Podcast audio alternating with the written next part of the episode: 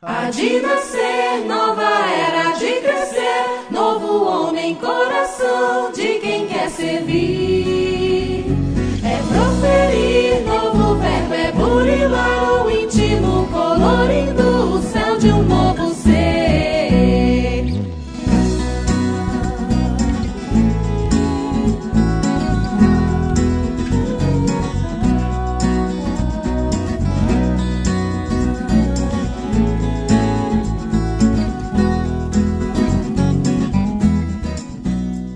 Olá pessoal, estamos iniciando mais um episódio do Pode Ser. Aqui é Tiago Franklin e digna-te, Senhor, abandonar-nos o esforço humilde, converte-nos a palavra em alimento de otimismo e consolo, amizade e compreensão no serviço do bem, e que todos nós, os pequenos aprendizes da tua lição divina, encarnados ou libertos do corpo físico, novamente reunidos na letra de renovação e progresso que nos compete lavrar, possamos ouvir-te a celeste mensagem de confiança e encorajamento. Paz seja convosco. Emmanuel Pedro Leopoldo, 29 de maio de 1957, do livro Vozes do Grande Além. Olá pessoal, aqui é Haroldo Dutra Dias. E a minha mensagem de hoje também é tirada da prece de Emmanuel, no início do livro Vozes do Grande Além. Senhor, o primeiro culto cristão, depois de tua passagem pelo túmulo, foi uma reunião de teus discípulos, junto aos quais ressurgiste do grande além, instalando com a tua autoridade sublime o intercâmbio entre os vivos da terra e os vivos do plano espiritual.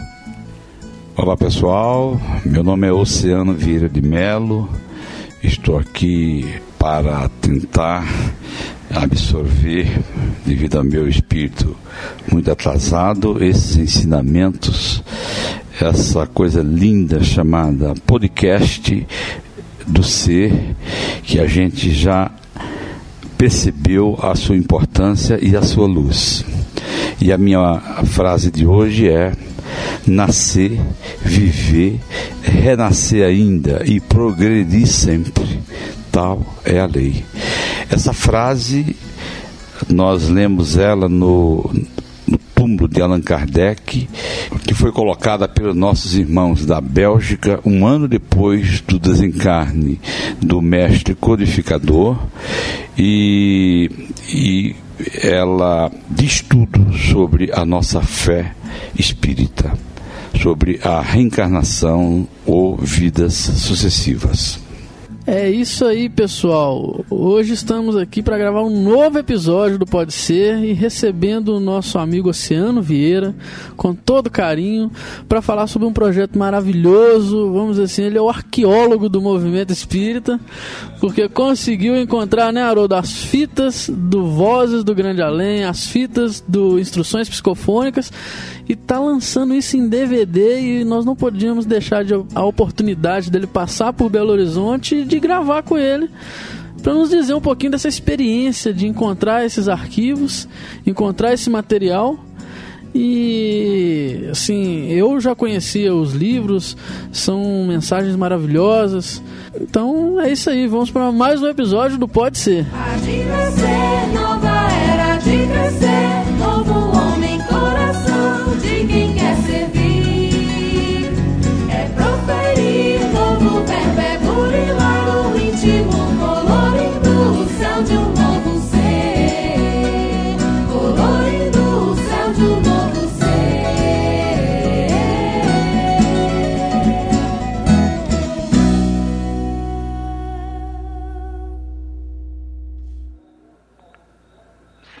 Jesus,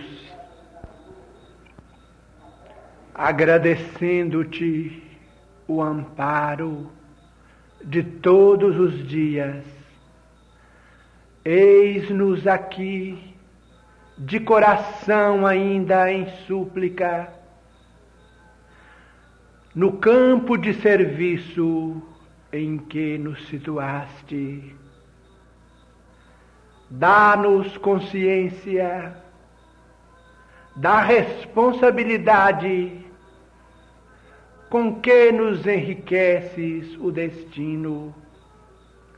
Auxilia-nos para que o suor de cada dia nos alimente o lume da fé. Não admitas que o verme do desalento nos corroa o ideal. Ajuda-nos para que a ventania da perturbação não nos inutilize a sementeira e ensina-nos a converter os detritos do temporal em adubo que nos favoreça a tarefa. Mestre divino, ao redor da leira que nos confiaste, voejam pássaros de rapina, tentando instilar-nos o desânimo ao coração. Não longe de nós, flores envenenadas deitam um capitoso aroma, convidando-nos a repouso inútil. E aves canoras da fantasia, através de melodias fascinantes, concitam-nos a ruinosa distração. Socorre-nos a vigilância para que não venhamos a cair. Dá-nos coragem para vencer a hesitação e o erro, a sombra e a tentação que nascem de nós. Auxilia-nos a compreender os tesouros do tempo, a fim de que possamos multiplicar os créditos de conhecimento e de amor que nos emprestaste. Divino amigo, sustenta as nossas mãos no arado de nossos compromissos, na verdade e no bem, e não permitas, em tua misericórdia, que os nossos olhos se voltem para trás. Que a tua vontade, Senhor, seja a nossa vontade, agora e para sempre. Assim seja. Desejando-vos muita paz, rogamos ao nosso Pai Celestial, nos proteja, meus amigos, e nos abençoe nos deveres esposados. É a oração rogativa do vosso companheiro e servidor de sempre, Emmanuel. Pedimos para que seja desligado.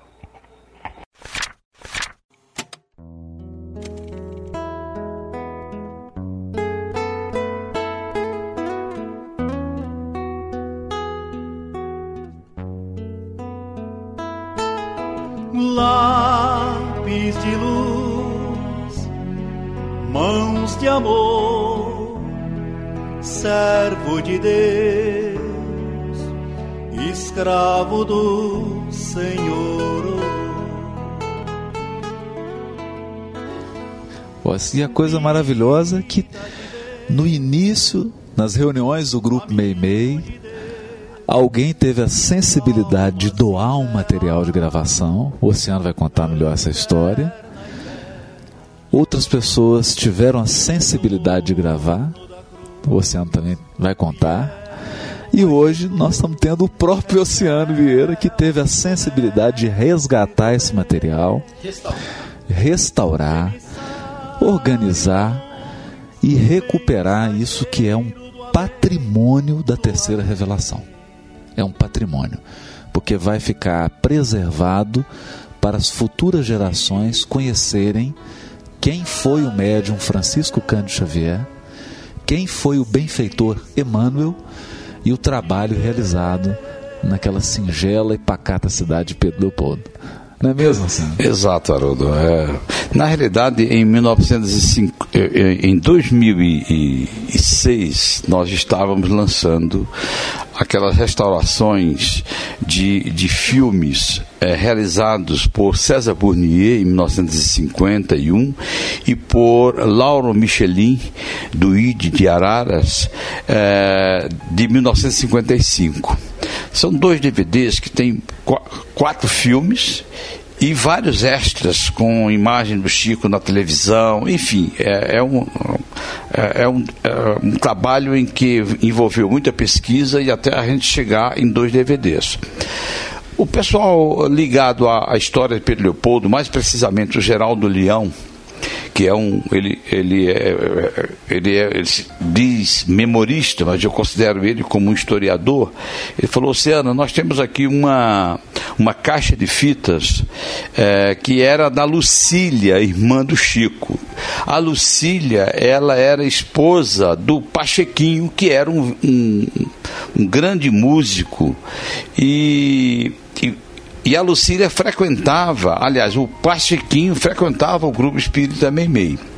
Quando ele me entregou essas fitas, aqueles carretéis de rolo, que é uma, uma característica dos anos 40 e 50, né, a fita magnética, eu imaginei, logicamente, que tinha alguma coisa importante ali. E, e, o Geraldo pediu para que eu verificasse, restaurasse, para ver qual a possibilidade de, de resgatar aquele material. Quando nós colocamos no gravador de rolo, lá na Versátil, aí eu vi que era alguma coisa ligada a instruções psicofônicas, que também é um dos meus livros principais é, de cabeceira do Chico. Né? Eu pensei, o que fazer com essas gravações? Fazer um CD, fazer um DVD, não tem imagem, né? É, e com o tempo eu fui é, gravando com Arnaldo Rocha, lá no Meimei, levei ele no Meimei, levei ele no Luiz Gonzaga, é, nós aproveitamos uma oportunidade que uma das frequentadoras do Grupo Espírita Meimei era a dona Hilda Múcia Tavares, esposa de Clóvis Tavares. Ela foi a Pedro Leopoldo numa espécie de uma última viagem, porque fazia 50 anos que ela não ia lá, tal, desde que o Chico saiu do Pedro Leopoldo, e o, e o Flávio, o filho dela, me ligou: olha, a mamãe está indo com um grupo daqui da Escola Jesus Cristo lá para Pedro Leopoldo.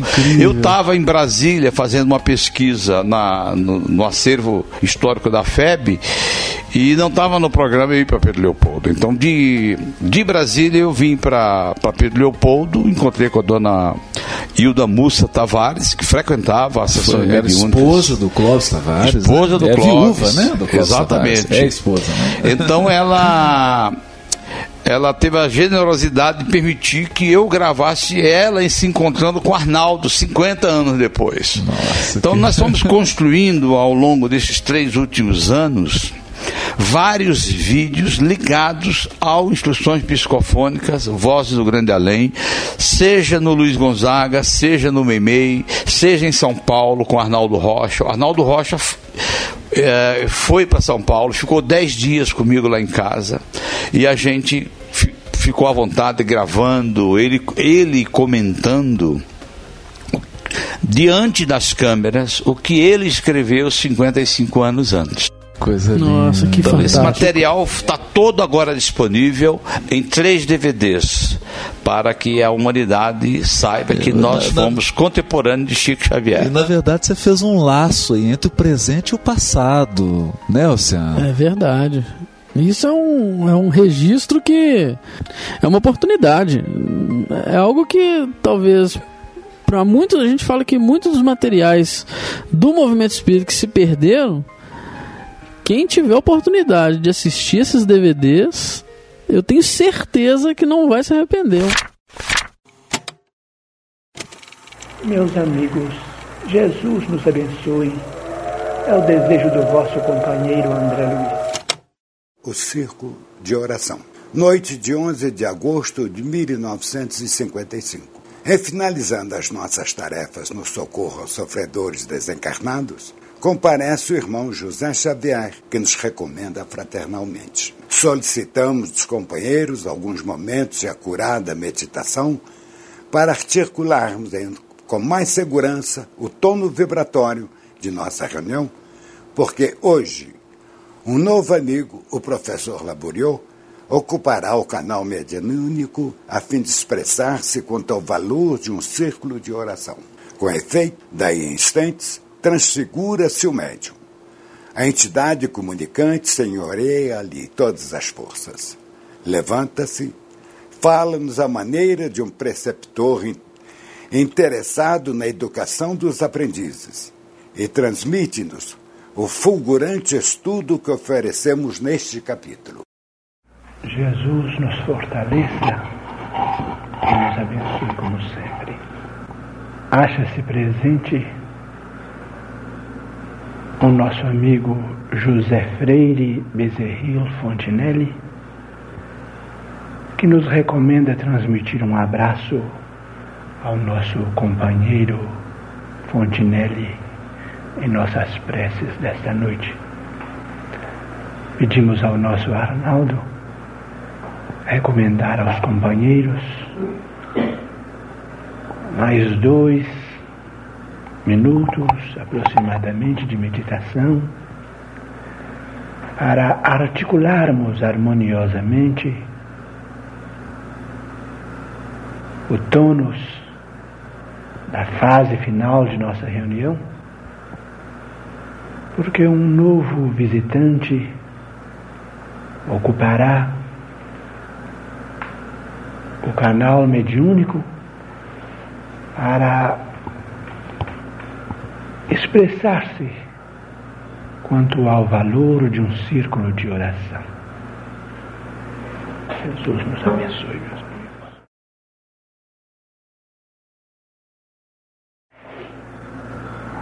Comentemos a importância de um círculo de oração nos serviços de assistência medianímica como um aparelho acelerador de metamorfose espiritual. Imaginemos-lo assim como um ciclotrão da ciência atomística nos tempos modernos. Os companheiros do grupo funcionam como eletroímãs carregados de força magnética positiva e negativa, constituindo uma corrente alternada de alta frequência, através da qual o socorro do plano superior, transmitido por intermédio do dirigente físico, exterioriza-se como sendo um projetil de luz sobre o desencarnado em sombra, que, simbolizando o núcleo atômico a ser atingido, permanece justaposto ao alvo mediúnico. No bombardeio nuclear, sabemos que um protão arremessado sobre o objetivo imprime-lhe transformação compulsória à estrutura essencial. Um átomo elevar-se-á na escala do sistema periódico na medida dos elementos que lhe forem agregados. Assim sendo, a projeção de um átomo simples sobre certa unidade química determina a subida de um ponto em sua posição na série estequiogenética. A carga de um átomo de hidrogênio 1 arrojada sobre o lítio 3 modificá-lo-á para berilo 4 ou sobre o alumínio 13 alterá-lo-á para silício 14 nesse mesmo critério a injeção de um átomo de hélio 2 sobre berilo 4, adicionar-lhe-á dois pontos acima, convertendo em carbono 6. Recorremos a figurações elementares do mundo químico para dizer que também no círculo de oração o impacto das energias emitidas de nosso plano através do orientador encarnado em base de radiações por enquanto inacessíveis à perquisição terrestre provoca sensíveis alterações na mente perturbada, conduzida à assistência cristianizadora, consciências estagnadas nas trevas da ignorância ou da insânia perversa são trazidas ao equipamento mediúnico para receberem o bombardeio controlado de forças e ideias transformadoras que lhes renovam o campo íntimo, e daí nasce a Guerra Franca e sem quartel, declarada a todos os grupos respeitáveis do espiritismo evangélico pelas inteligências que influenciam na sombra e que fazem do vampirismo a sua razão de ser.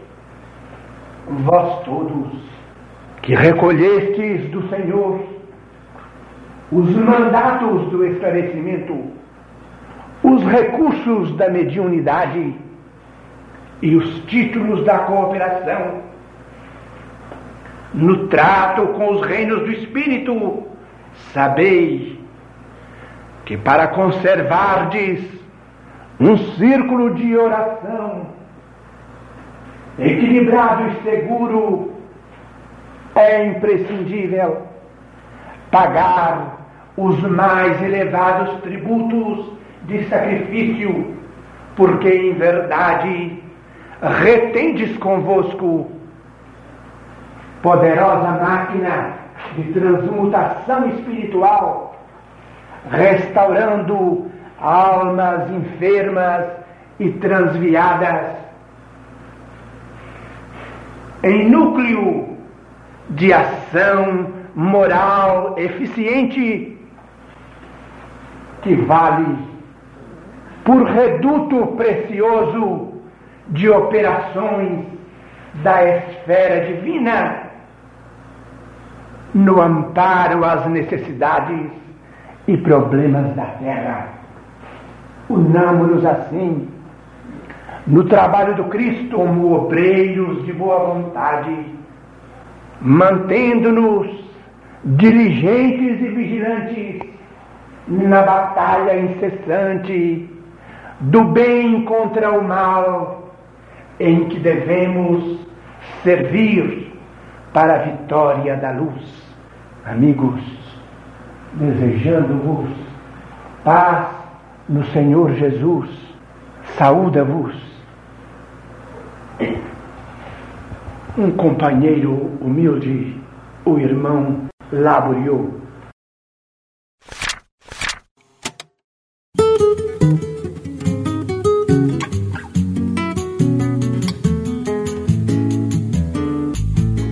Então, se você tem, olha só, se você tem algum material que sua avó, seu pai, a sua tia foi visitar o Chico e tirou uma foto, gravou alguma coisa com uma câmera caseira, se você tem aí, aqui, que muita gente tem. Quando eu fiz o curso de cinema, Oceano, a gente descobriu que muita gente começava o curso, ah, meu avô, ele tinha uma câmera Super 8 que tá lá guardado no porão da minha casa lá e chegava lá e tinha um monte de fita lá que a pessoa nem nunca foi revelado. Olha, se você tem esse material e quer disponibilizar, às vezes seu, seu avô foi espírita e tem lá uma câmera Super 8, às vezes tem material ali que a gente não sabe. Pois é. Não, eu, eu, eu recentemente, Oceano, recebi um presente do José Otávio, um grande amigo da Paraíba, é mineiro, mas está professor na Universidade Federal de Campina Grande, historiador, tem PhD em História ele me deu um material assim emocionante. A mãe dele era vizinha do Ismael Gomes Braga. Eu adoro esse e homem. Ele me deu um livro com a letrinha do Ismael Gomes Braga e uns discos daqueles de rotação, daqueles 78. Grossos, 78, um curso de hebraico do olha Ismael só, Olha que maravilha. É. Então, assim, só é coisa linda. Tô até querendo te passar pra gente resgatar. Mas me conta aqui, o grande homem que começou com essa ideia de registrar foi o Bournier. É isso mesmo, Sandro? César Bournier, ele, ele é daqui de Belo Horizonte, era um funcionário da, da Fazenda de Belo Horizonte, do Ministério da Fazenda, e este homem em 1938, ele perde um filho, o Cezinha, e no desespero, ele mandaram procurar o Chico Xavier. Chico. Uh, e ele vai num domingo lá em Pedro Leopoldo e, e ele chega na, na, na rua São Sebastião e pergunta onde era a casa de Chico Xavier. Alguém diz para ele: o sujeito mais pobre, mais feio da rua é o Chico Xavier. E ele, ao, ao, ao parar na frente da casa do Chico, Chico já estava esperando ele e, e cumprimenta doutor César. O senhor está me procurando? Olha só. Ele, Quase caiu para trás. O senhor está me procurando? O senhor quer um consolo sobre o Cezinho, não é? Ele está aqui comigo Meu e Deus. domingo nós não fazemos trabalhos mediúnicos, mas o, o Emmanuel está aqui dizendo que o, nós vamos atender o senhor, que o seu caso é muito grave e muito importante. E o, o, César Bournier é convidado por Emmanuel e por Chico para entrar no Centro Espírita Luiz Gonzaga, que hoje é a casa da Marta Xavier. E eles entram lá e o, o, Chico começa a psicografar e o César Bournier fica ele fica assim muito surpreso porque ele vê a velocidade incrível que o Chico est estava psicografando e ele vê na psicografia o nome dele. E ele pensa, uai, mas eu não falei meu nome para ele? Como é que ele sabe do meu nome completo? César Bournier, né? E de repente ele percebe que aquilo lá tem alguma coisa a ver com o filho dele. Quando ele, ele termina, ah, o Chico termina a psicografia e lê para ele, ele logicamente lenta em prantos, reconhece que era o filho dele e ali começa a trajetória de um grande pesquisador. Este homem, vendo a importância dos desculpem, vendo a importância do Chico, ele, ele se liga ao Chico Xavier, se liga ao José Xavier, É, e depois ele passa, ele compra uma, uma, uma máquina uh, de filmar na época, né, uma filmadora, não era, não existia ainda 8 milímetros, existia já uh, somente máquinas de fazer cinema mesmo. E Que ele começa a isso? filmar. E ele o- comprou isso? Ele ser um comprou isso naquela caro, época. Um investimento alto. Exatamente. Em 1950, final dos anos 40, ele começa a acompanhar o Chico e de vez em quando ele ia para Pedro Leopoldo e filmava o Chico. E esse material nós, nós resgatamos, inclusive com a visita do Pietro Baldi em 51 ao Chico Xavier, na Fazenda Modelo.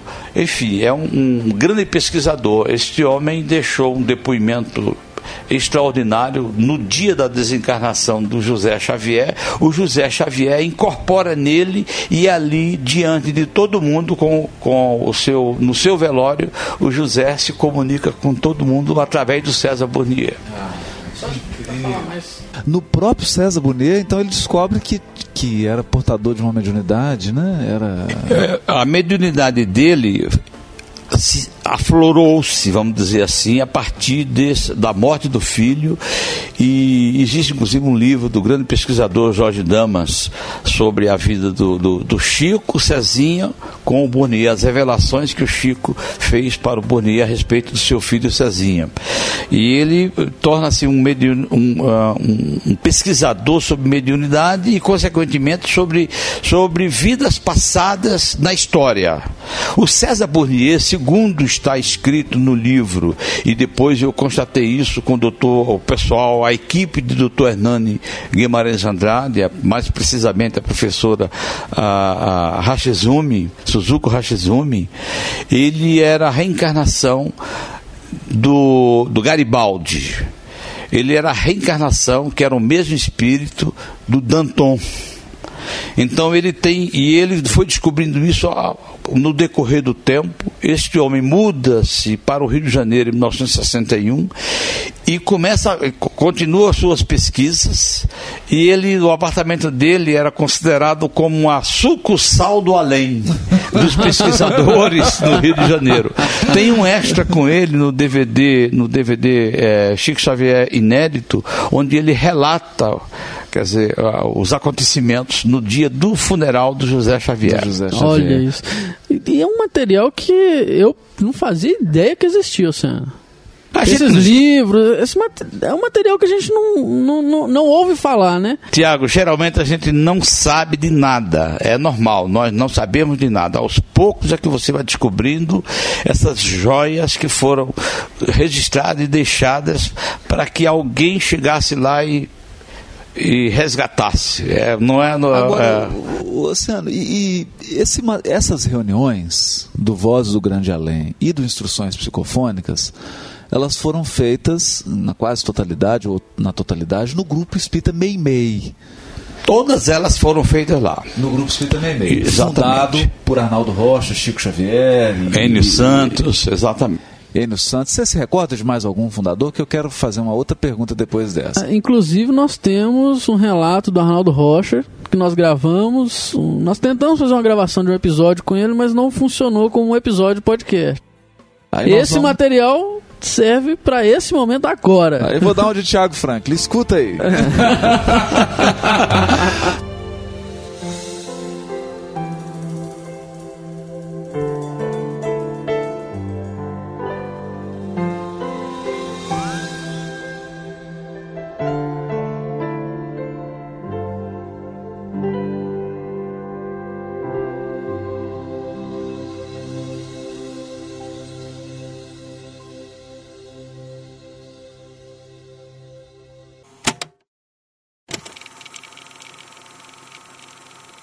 estamos aqui gravando o podcast na casa de Arnaldo Rocha.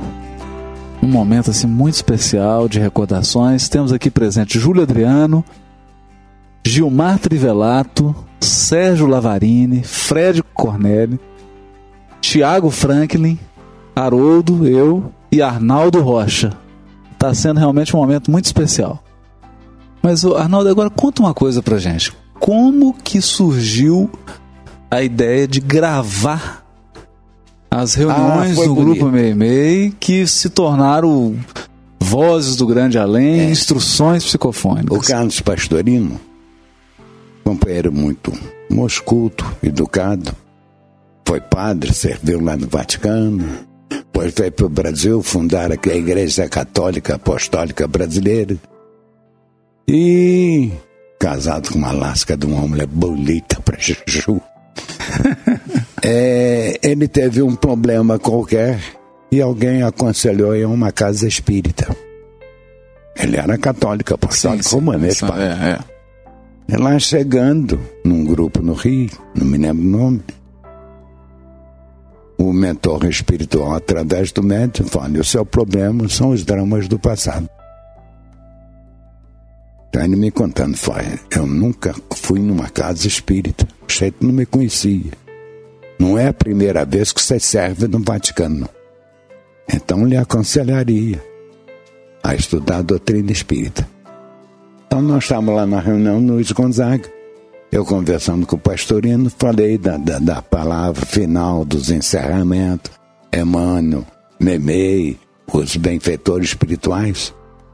Naquela época, era muito difícil a gente comprar um gravador. Era todo mundo que tinha. Nós estávamos conversando lá no Luiz Gonzaga, ele abaixou assim, pegou o, o gravador e pôs em cima da mesa. Isso é para você gravar as mensagens. Nossa, doou na hora o O gravador. trem do- pesava uns 10 quilos. Eu ia quinta-feira para reunião o braço lá embaixo. Aí nós passamos a gravar. Fomos fazendo as gravações. Uma vez houve uma coisa gozada. Nós viemos dialogando com uma entidade. Primeiro foi Pelazínia. Não, primeiro foi a Laura. Depois foi a Zínia. Depois, na reunião de sábado que a gente passou a fazer, veio por intermédio Chico. Eu conversei com essa entidade durante nove meses. Um homem de uma vasta cultura. Ah, No início, o tratamento é Vossa Senhoria. Depois passou a ser tu. Ele estava falando, eu pensando que ia responder, ele batia assim na minha testa. Responda seu pensamento da segunda maneira. Serinto. Serinto, ia te perguntar sobre ele, Arnaldo. Ele gostava de dialogar com você andando na sala, não é isso, Arnaldo? Andava o tempo todo. Vocês Eu ficavam andando? É. Como o Chico estava com um pé difícil, estava lá na cadeira, pô, Serinto, vamos assentar, por favor? Eu falei assim, não estou numa situação búdica, de pernas cruzadas olhando o umbigo.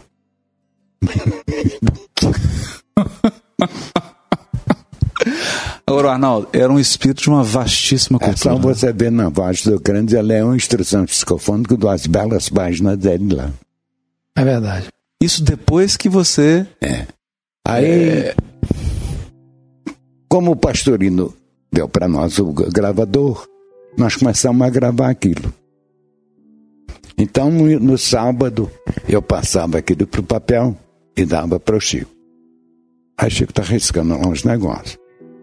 Eu falei, Augusto Zura, pera lá. Você está modificando aí o quê? Eu falei, não. O expositor não gostou dessa frase ou dessa palavra. O próprio espírito estava revisando. E aí ele foi, ao lado está Emmanuel. Emmanuel às vezes tirava uma frase de ci- cinco palavras, seis palavras. Emmanuel é prepotente. Desculpa se ele estiver por aí. Ele era. Ele modificava. É, é. Mesmo Não deixava- palestra dele, que a gente passava papel, ele modificava às vezes. Porque falar é uma coisa, agora botar no Mactub no papel é outra. É porque fica registrado, né? Emmanuel era muito exigente com a palavra. Ele é exigente. Muito cuidadoso. Ele é autoritário. Agora, quando nós fazemos sessão de materialização, vocês conheceram o Peixotinho?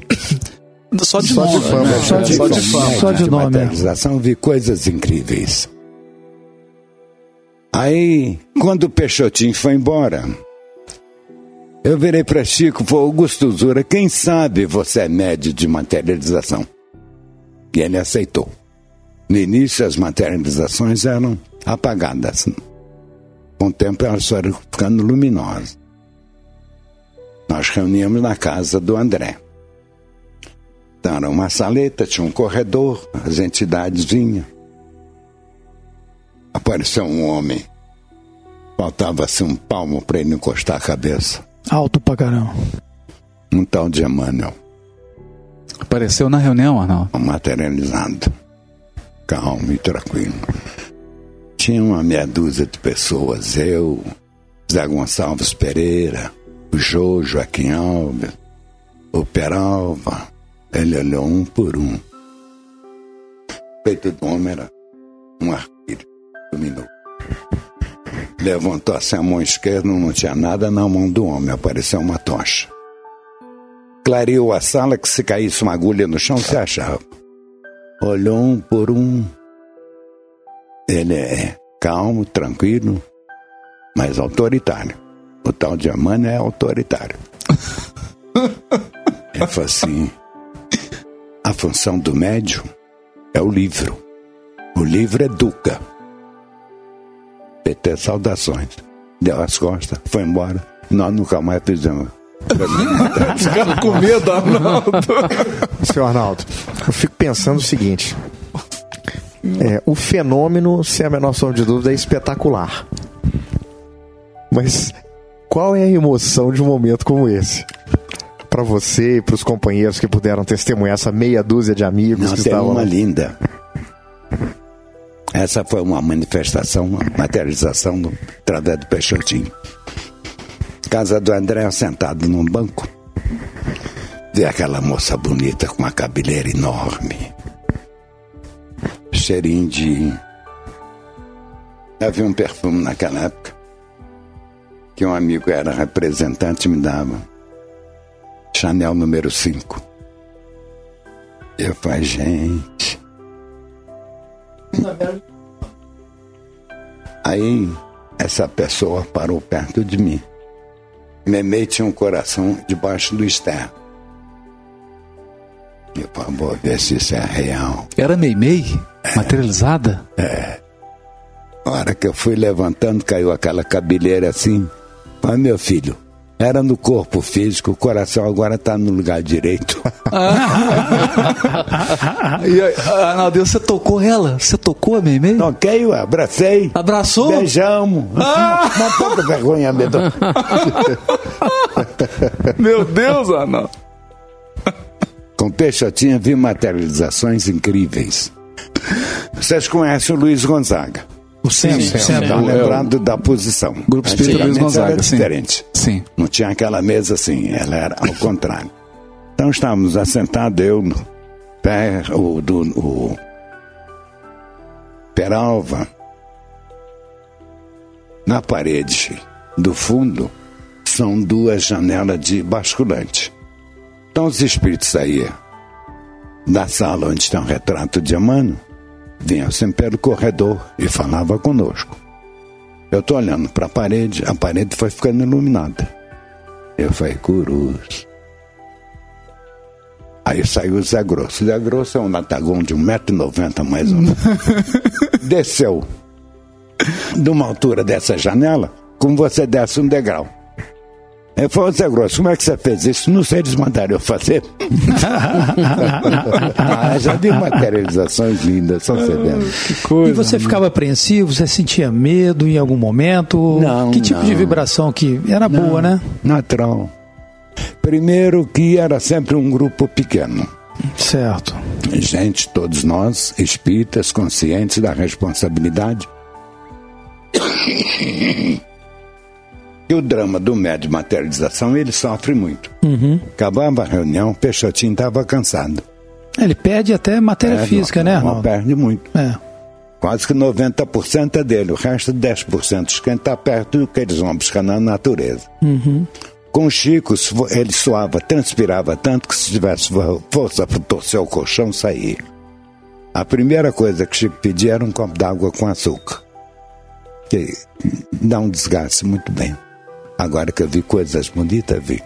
E os objetivos dessa reunião de materialização eram era atendimento espiritual ou tinha algum outro objetivo que não fosse esse? Não, vontade de Deus, isso é de Era vontade. Era vontade. né? Essa sinceridade é maravilhosa. Era vontade Ué, Era uma bela curiosidade. Só, mandou, só veio ordem para convidar Neném Luoto, Uhum. que era presidente, Presidente, aham. é, o Badicuri, Peralva e Jupira. Agora o Zé Gonçalves era de São Paulo, esses iam. Mas fora disso não convidava ninguém. Que época que foi isso, Arnaldo? Ah, os Ah, anos? isso foi lá por volta de. O grupo foi 52, 53, 54.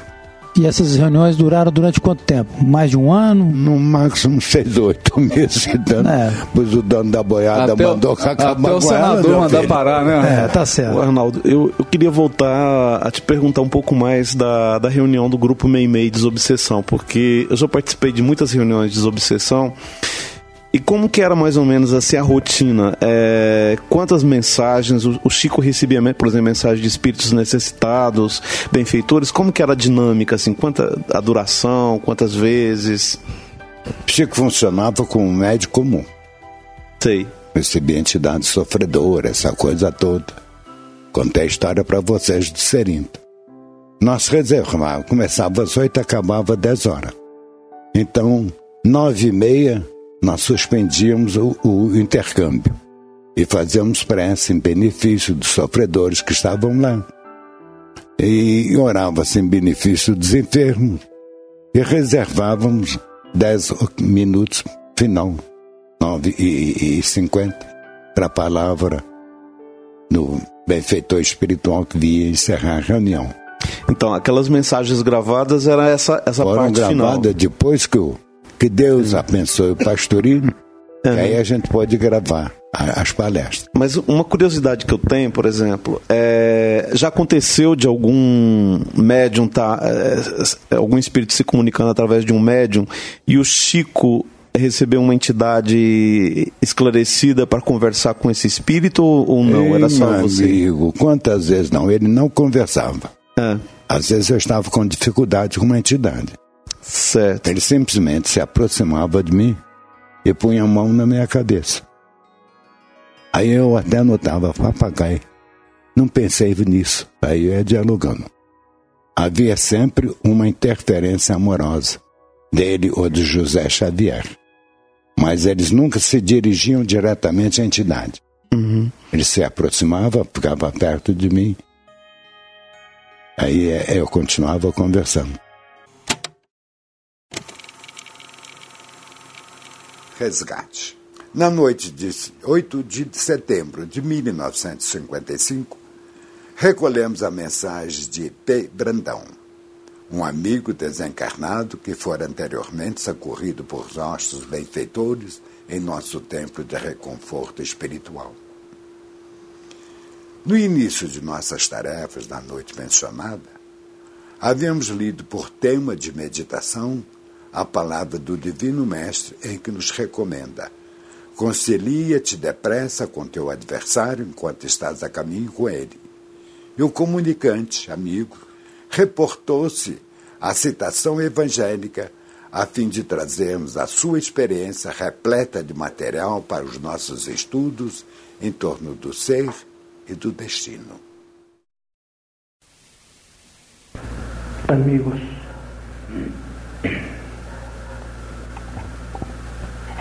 o, texto que vos serviu de meditação nesta noite foi aquele das palavras de nosso Divino Mestre. Concilia-te depressa com o teu adversário enquanto estás a caminho com ele. E certamente por isso determinam nossos orientadores algo vos fale de minha agoniada experiência. Há dois anos precisamente tomei contato convosco.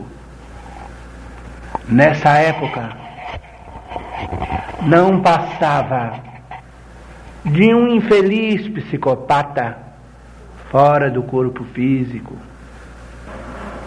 Triste doente de aflição na noite da angústia, carregava comigo todos os remanescentes da queda moral em que me despenhara. mas com o auxílio da palavra edificante e da oração fervorosa, senti que o Evangelho do Cristo me transformava. Clareou-se-me a vida íntima e, amparado por braços amigos, foi conduzido a uma instituição de saúde espiritual. Por dez meses consecutivos, submeti-me a tratamento de reajuste, revigorado, compareci diante de observadores e analistas do nosso plano, junto de quem o serviço de socorro, iniciado em vosso templo, a meu benefício, encontrou a continuação necessária, subordinado a operações magnéticas. Minha memória religou-se ao passado próximo e revi a minha existência última encerrada há 30 anos. Nos primeiros lustres do século corrente, eu era um rapaz egoísta e leviano, amigo da aventura e adversário do trabalho. Desposei uma jovem rica e inexperiente, com o simples propósito de surripiar-lhe a herança, já que o velhinho, que seria meu sogro por alguns dias, abeirava-se do sepulcro quando realizei o meu matrimônio. Filha única e órfã de mãe, após o decesso do progenitor, minha mulher viu-se dona de considerável fortuna que tratei de chamar a mim, valendo-me de uma procuração com plenos poderes, vendi-lhe as propriedades e reuni em meu nome a importância de 900 contos de réis e abandonei-a fugindo para a Europa. A volúpia do ouro e do prazer entonteceu-me a consciência. Por cinco anos mantive-me entre o jogo e a dissipação, até que finalmente a tuberculose e a miséria me bateram à porta. Esmagado de atrozes desilusões, regressei ao Brasil. No entanto, com surpresa, vinha saber que minha esposa, incapaz de resistir à extrema pobreza a que fora por mim relegada, confiara-se ao prostíbulo, encontrando a morte num asilo de moléstias contagiosas, poucos dias antes de minha volta ao rio. Aí então, o remorso terminou a obra que a moléstia começara, e em pouco tempo as aflições conscienciais me desligaram do vaso físico. Fantasma de desapontamento e de culpa, deambulei sem consolo nas trevas de minha própria vida mental, Não encontrava outras visões que não fossem aquelas de minha esposa a acusar-me ou de meus próprios erros a se materializarem indefinidamente, flagelando-me a imaginação. Sofri muito até que o socorro me alcançou o coração desarvorado. Depois de semelhante verificação, acordado para minha responsabilidade, consciente de minha culpa e imbuído de um propósito sincero de renovação, aurido ao contato de vosso santuário, de oração e de solidariedade humana em nome de nosso Senhor Jesus Cristo, perguntei por meu futuro. Entretanto, nossos instrutores e benfeitores foram unânimes em asseverar que ninguém avança sem pagar os próprios débitos. Atordoado, perguntava-me mesmo por onde começar. Esclareceu-me a verdade que minha esposa era o credor número um. Procurei minha companheira, entretanto, mais infortunada que eu mesmo, jaz ainda inconsciente nas sombras de absoluta delinquência imantada a companheiros de vida condenável e tenebrosa nas regiões infernais. Ela, porém, é o meu credor número um. Cabe-me repetir. É então, meus amigos, que com a misericórdia infinita de nosso Pai celestial, por intermédio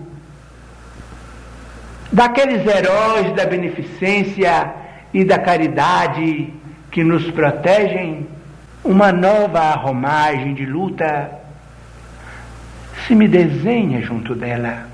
Tomá-la em meus braços, inconsciente como se encontra. Renasceremos juntos na vida carnal, amparados por um coração materno que já se dispôs a recolher-nos, seremos irmãos gêmeos, filhos de um parto duplo. Serei o guardião daquela que foi minha vítima principal. Em plena meninice, sofrerá minha companheira o acidente de natureza física que lhe auxiliará o reajuste perispirítico no leito de isolamento e de meditação compulsórios. E serei eu o sustentáculo da sua existência de regeneração que me atingirá. Conquistarei com muita dificuldade o pão de cada dia para nós ambos. Não poderei realizar qualquer sonho da vida material. Envergarei a túnica de um operário desfavorecido, sem qualquer esperança para compreender no trabalho a essência da redenção e vigilante e amigo montarei guarda ao coração de mulher que se perdeu por minha causa. Será muito mais que minha esposa, será minha irmã, companheira de minha luta, pela qual devo adiar a concretização de qualquer esperança de homem. Entretanto, meus amigos, não sou eu o devedor de simples patrimônio moral. Sou ainda o devedor perante a lei divina de dinheiro terrestre, de moeda brasileira. Devo restituir assim a minha esposa a mesma importância que lhe pertencia e que dissipei indebitamente acrescida com juros de mora. Pagarei moeda por moeda, ceitil por ceitil, até que nós dois, em nos desvencilhando de nossos débitos, débitos que de minha parte são muito maiores, possamos enfim recuperar a oportunidade que nos sorria no alvorecer do século XX e que por nossa culpa se esvaiu em plena treva. Minha palavra nesta noite, por isto mesmo, é um adeus, um agradecimento e, em nome da lei, não em nosso nome, uma lição que todos devemos aproveitar. Concilia-te depressa com o teu adversário enquanto estás a caminho com ele. Quem puder compreender, compreenda. Quem tiver ouvidos de ouvir, ouça, porque o tempo funciona para nós todos dentro dos mesmos princípios e atento às mesmas leis. Tendo-vos desse modo o meu reconhecimento, espero abraçar-vos no amanhã que se aproxima em plena eternidade. Que Deus nos abençoe. Paulo Brandão.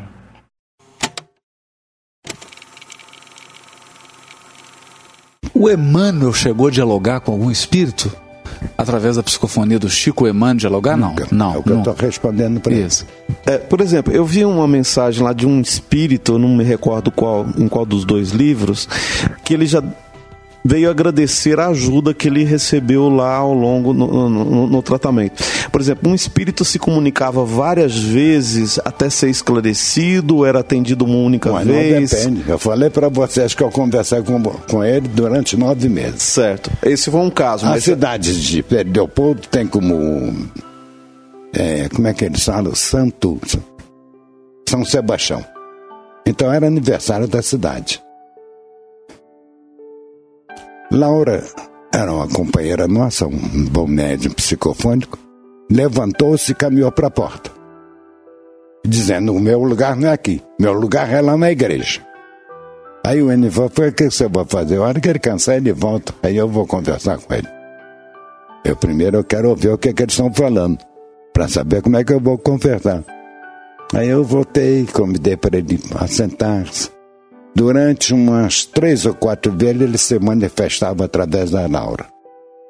Pois nós tínhamos a Zínia, excelente médium, passou.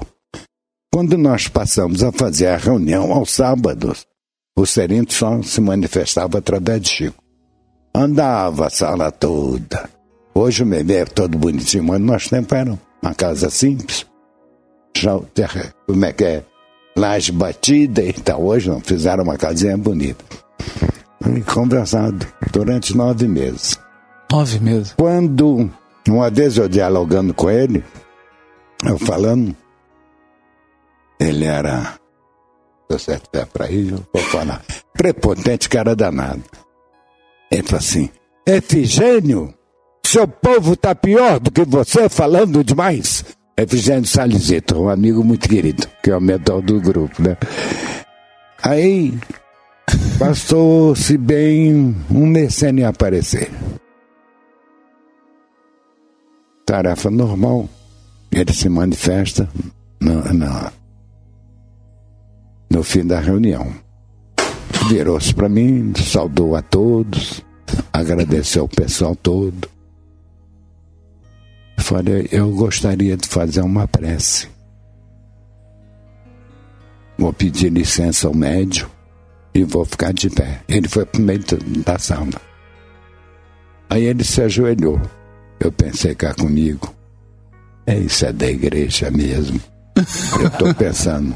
Ele estava calado, ajoelhado. Velho hábito, meu jovem. Eu engoli seco, que eu só tinha pensado. Mexer com os espíritos é uma pedrada, viu? Com devido respeito. Viu, Arnaldo, mas você está contando aí, tem muitos sacerdotes, muitos sacerdotes que apareciam eh, comunicando. Apareciam espíritos, assim, de outras eh, linhas religiosas. Qua- qua- Quais eram os tipos de espíritos? Não, três vezes apareceram uns protestantes. Sei. Então ficava punho médio de pé e lendo a Bíblia. Eu falo, meu amigo, não lê a Bíblia, não, lê os evangélicos é melhor. Mas além de católico e protestante, foi ah, hindu ou alguma outra assim? Não, era, Não, não, era mais. parecia, era muita gente que vinha lá da Espanha. Isso aparecia Ah, muito. sim, era mais. é, Que era a ligação do grupo, né, Arnaldo? A turma da Inquisição, né? Então, vou chegar lá. Agora, Arnaldo, aí você estava contando que o Serinto se ajoelhou Então, e aí ele fez uma. E fez uma prece. Vocês apanham instruções psicofônicas, você vê, são duas páginas. Uma de uma beleza inefável. Senhor, não te peço para os que sofrem, mas aqueles que levam sofrimento. E a voz dele era bonita, cara danada, meu filho. Porque um médiumzinho bom tal de Chico, você precisa ver a voz do, do, do Serinto. Uma voz educada, bonita, cantante. Mas, mas então, a voz do Chico mudava de entidade Ah, muda, para entidade. Era muito. Essa mudança era muito. Muda. É o que eu falei a primeira vez que eu vi a É. dona Amy com o rostinho da... O rosto modifica. É comum. Os médios, às vezes. Os Havia uma espécie de médios uma transfiguração. Transfigura um pouco. Agora, Arnaldo, hoje já se passaram muitos anos, né? É, é, a gente pode saber quem é o Serinto, que a gente desconfia, né? Mas não. Eu desconfio. Por duas vezes. Perguntei, mas não interessa. Fazer assim com a mão. Ele, ele mesmo falava. Como ele fala sempre, sempre na segunda pessoa de singular, para mim, Ah, eu achava que ele foi um bispo lá do Paraná, lá do Sul, não. um grande orador Grande orador. católico. A palavra dele é bonita, calmo. o que eu achei encantador, ele pediu licença para o médico ficar de pé. Foi pro meio da sala, chacoalhou o joelho no chão, veio cá comigo, tá fedendo a sacristia. Ele falou assim, é um velho hábito. É um velho. Agora, Arnaldo, o que chama muita atenção, essa sua descrição é fantástica, porque você fala da movimentação dos médiums, né? Da manifestação que acontecia, dos, dos médiums circulando, andando. Hoje em dia, na reunião mediúnica, a gente não vê situações como essas. As reuniões são muito, vamos dizer assim, comportadas, né? A minha sempre foi um pronto-socorro. Ó, vou falar uma coisa para vocês. Reunião mediúnica tem que ser com um grupo que realmente ame a doutrina espírita. Ele frequenta a nossa reunião. Agora, Arnaldo, quais assim os conselhos da porque é essa experiência sua de décadas, o conselho que você dá para a pessoa de que vai dialogar com o espírito? Algumas dicas assim que você considera que são importantíssimas. É quando o Pércio começou, o Pércio Godoy, Pércio era um grande querido amigo, professor da Faculdade de Medicina. Eu estava atendendo um caso, ele atendendo outro. Eu pedi licença, e falei, Pércio, não discute não, meu filho. Você vai ouvir o companheiro. Você esquece dessa palavra doutrinar, meu filho. Esse bom sinônimo é catequizar. Nós estamos aqui para ouvir a criatura. Faz uma prece. Então a entidade se manifesta, eu vou ouvindo. Mentalmente eu estou orando. Pedindo auxílio não só aos nossos amigos espirituais, como o dele também. Ele Os já é filho de. Deus. Então, nunca discutir. Não, não, nunca discutir. Discute não. Mesmo que o diálogo não, não tenha um resultado, você ouve, conversa Vai com calma, normalmente. tranquilamente. É, eu costumo falar para o povo, ele já deve ter ouvido isso. Meu- meus amigos, vamos orar. A criatura tem que sentir que ele está num ambiente de paz, de harmonia e de fraternidade. Aí então, quando aparece o meu povo do passado, né, que me reduz a subnitrato de patraque, corta isso. Às vezes eu perdi a paciência, né? Passava assim na cabeça, humildade, meu filho, humildade. Aí eu pedia desculpa e tal. Você chegou, às vezes, assim, a entrar num debate, né? Arnaldo, é, um, um grande fantasma um, dos médiums nessas reuniões é o animismo, né? É, no grupo Meimei, nesse período, tinha algum médium que passou por alguma experiência de animismo, ou mesmo de mistificação? Como Não, que, você lembrou uma coisa bonita. é, como que, que o Chico orientava, o Emmanuel orientava a respeito disso? Primeiro,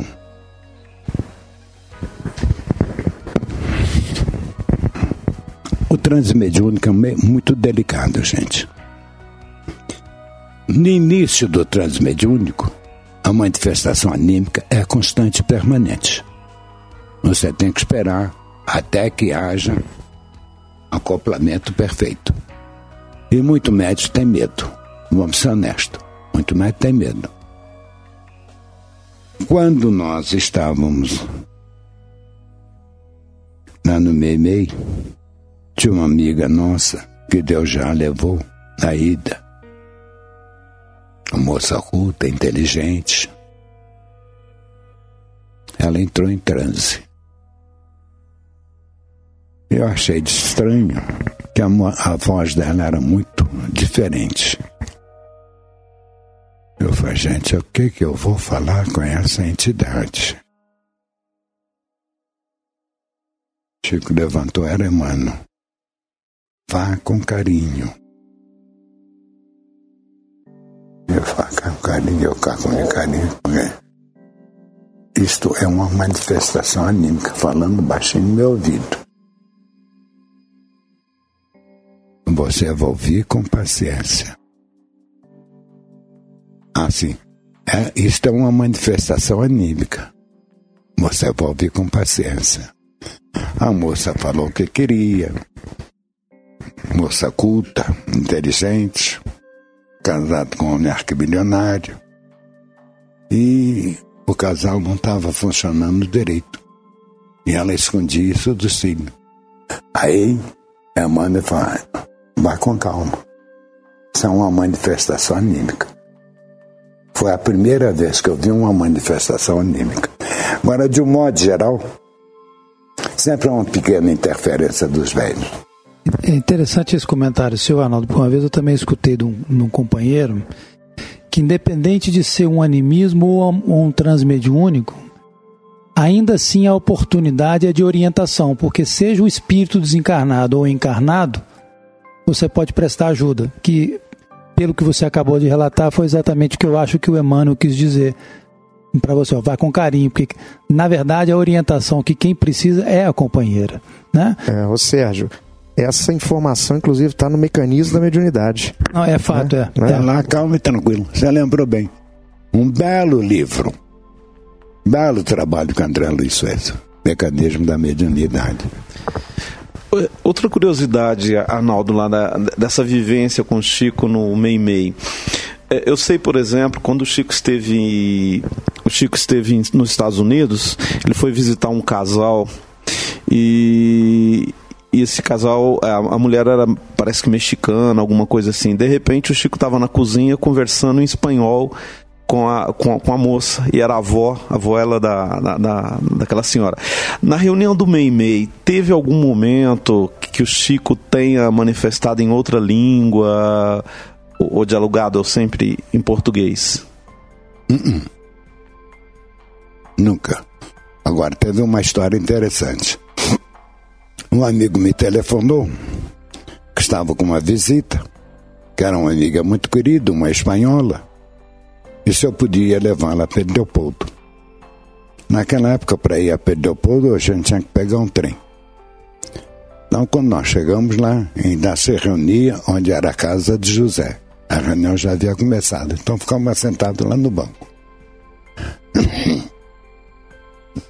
Terminou a reunião, Chico fica de pé com as mensagens na mão e, e fala: tem uma mensagem dirigida aqui a fulano tal. Então a pessoa tem que autorizar, porque todas elas têm que ser lidas. Aí fala então assim, olhei para a moça.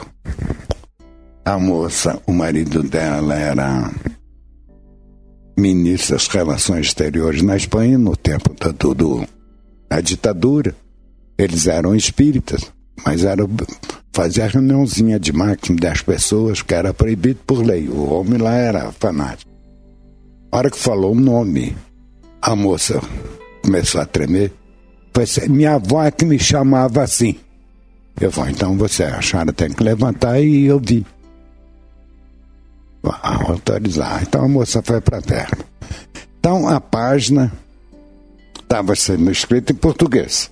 Tinha trechos em espanhol. Então Chico começou a ler e capengou, né? Aí ela leu, explicou o que que era. Acabou a reunião, isso me impressionou. Chico começou a conversar, entregou as outras mensagens e tal, então só ficamos nós com três, mais uma outra pessoa qualquer, e o André. André, irmão Chico. Chico começou a conversar com a moça. Foi a primeira vez que eu ouvi Chico falar sobre vidas passadas. Ele falou, você então é filha da fulana. Ah, sim. Havia um trecho da mensagem que eu nunca vou escrever. Esqueci. Escreva através das mãos de uma amiga. Eu falei, que história é essa? Aí ele começou a conversar com a moça. Você, como é que você tem ido? Ah, é Barcelona? É, é Barcelona. É. Não, Chico, senhor Francisco. Eu não posso por causa das funções do marido. Mas nós ainda temos casa lá e tal. E eu vim porque minha filha casou com o rapaz que é embaixador do Brasil, da, da Espanha. No Brasil eu era a única filha. E aproveitei para ver o show. Então você morava na rua assim, assim. A moça olhou para ele. Sua casa é assim, assim. A moça está olhando. Sua casa tem um quadro tem uma moça tocando violão e outra dançando. Mas como é que o senhor sabe? E do outro lado da rua, na esquina contrária, uma casa assim, assim, tal. A moça está olhando para ele. Ah, pois é, eu fui muito amiga de sua avó. E começou a contar a história para a moça do tempo que ela morava, ele mora, ela morava em Barcelona e que a menina guardava de, dava contar para ela de uma amiga, tá? Eu não me lembro o nome da pessoa agora. Foi a primeira vez que eu vi Chico falar com alguém sobre a vida passada dele. A hora que nós soltamos no carro, a moça estava doida de alegria. Chegar em casa, falar que eu conversei com a amiga da, da vovó e mostrar os trechos que vi em castelhano, que ele não chegava, ele não pronunciava errado. Não dava papel para ela ler calhamaço assim, mais de 20 páginas. Que maravilha, hein? É. Ora, Arnaldo, depois que você fez a gravação, o Emmanuel, antes de lançar o Instruções Psicofônicas do do Grande Além, o Emmanuel chegou a fazer uma revisão? Ele, ele te pediu, a revisão assim. Ele te pediu isso? Eu passava aquilo para o papel. Então passava para o Chico. para isso aí, datilografado. Aquilo que eu falei. Ele corrigia. Para você, não. É o expositor. Ou então, quando eu via que era um trecho enorme, eu fui ao senador, ele falou, é. Então, depois que estava datilografado, aí ele autorizava a publicar com aquilo que ele havia. A página passou por um- uma fiscalização. Para uma revisão. Ele fazia isso com todas as obras, né, Arnaldo? O Emmanuel ele era esse maestro da orquestra, né? Tem um livro do Chico que eu acho notável. Pensamento e Vida. Ah, Então estou mexendo lá no, numas gavetinhas, encontrei umas quatro ou cinco folhas. Aí eu falei, Chico, posso ficar isso para mim? A parte da psicografia, com as correções naquilo que ele, ele escreveu. Você pega o livro, não tem aquela. Chico pegou, pode, rasou e jogou fora. é mano, meu filho. o, o próprio Emmanuel corrigiu o que ele escreveu. então belo ele filólogo. revisava. Um belo filólogo. Conhecia português de gente grande. Que coisa, né? né? Mesmo em palestra dele, quando a gente passava para papel, ele modificava. Às vezes um trecho, uma palavra. Que você lê, mano. Você lê ele numa frase de quatro, cinco pa- palavras, você vê uma síntese medonha. Nossa, não, é, é um- É impressionante. Nós estávamos comentando. Então, vi fazer- Não existe um espírito com poder de síntese como o Emmanuel, né, Arnaldo? É uma coisa De assustadora. forma alguma. O homem é de uma vasta cultura. Então, ele, em própria pa- palestra dele, aí eu perguntei ao Chico, por que, que ele fez isso? Ele mandou falar para você que falar é uma coisa, o vento leva. e no papel, como diz você, é um magnitube, está lá escrito. Sabe, Você vê o cuidado que ele tem. Responsabilidade é maior, né? Ah, nesse pensamento e vida eu vi lá nas páginas, às vezes um- uma frase toda riscada e outra por cima.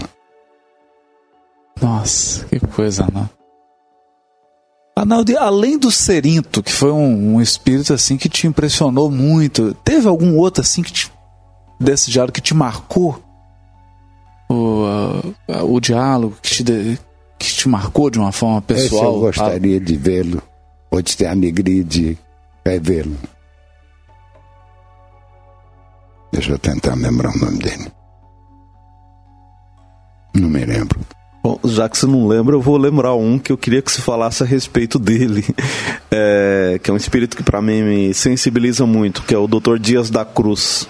Então, eu queria con- que você contasse um pouquinho as experiências das manifestações do Dias da Cruz na, no grupo Meimei para nós. Primeiro que ele tem um português bonito que é danado.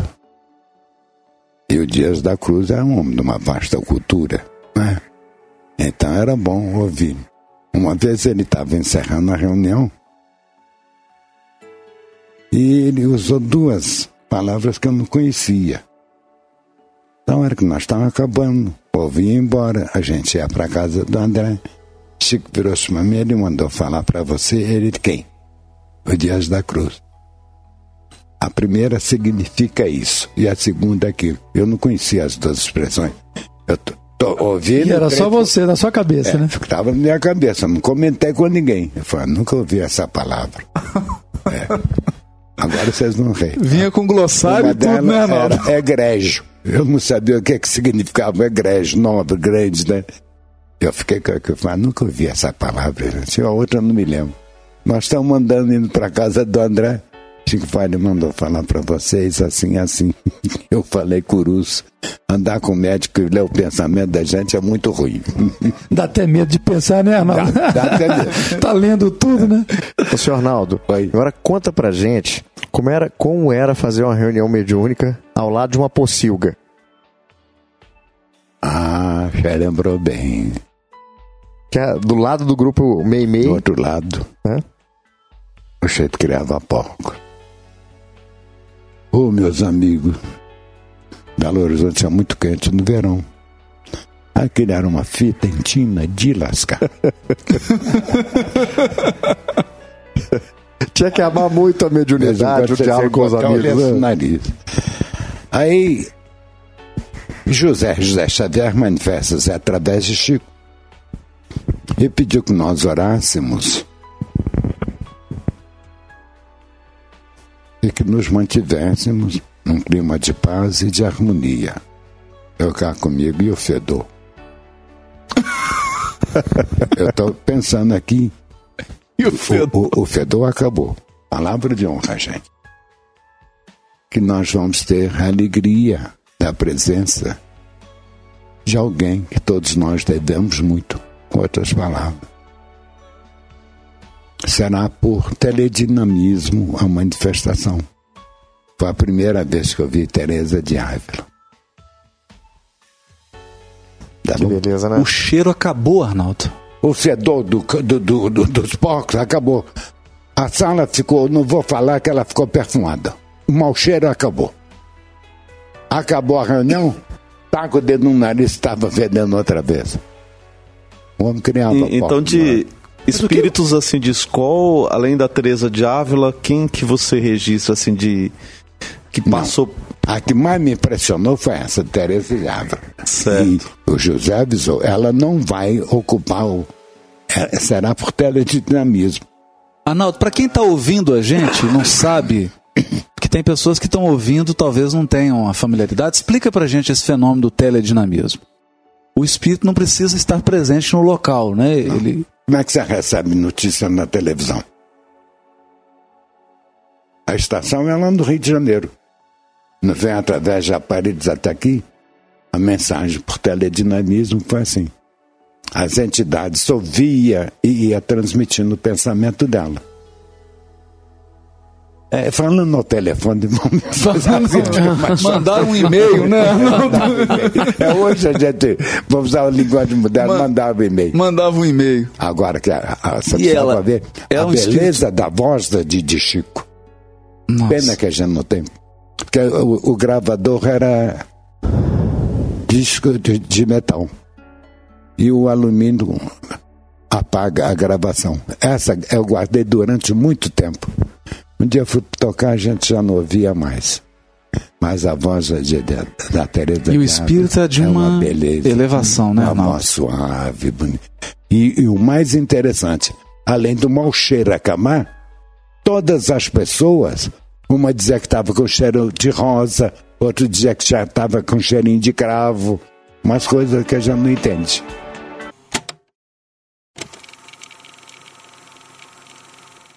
Palavras de luz. Grande júbilo marcou para nós a noite de 14 de outubro de 1954. Na fase final de nossas tarefas, o espírito José Xavier, através dos canais psicofônicos, avisou-nos fraternalmente.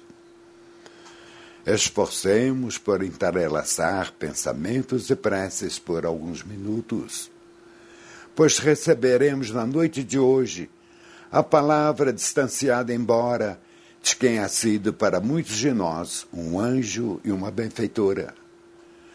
Nosso grupo, em sua afeição espiritual, deve permanecer atento. Nesse instante, aproximar-se-á de nós, tanto quanto possível, a grande Teresa de Ávila. E assim, como um grão de areia pode, em certas situações, refletir a luz de uma estrela, nosso contacto através dos fluidos inteledinâmicos, a mente de Chico estará preparada. Agora qual se fosse um receptor cerebral mergulhado em absoluta amnésia as palavras de luz da grande alma, cujo nome não ousarei repetir. Rogamos aos companheiros que se mantenham oração e silêncio por mais dois ou três minutos. A palavra distanciada embora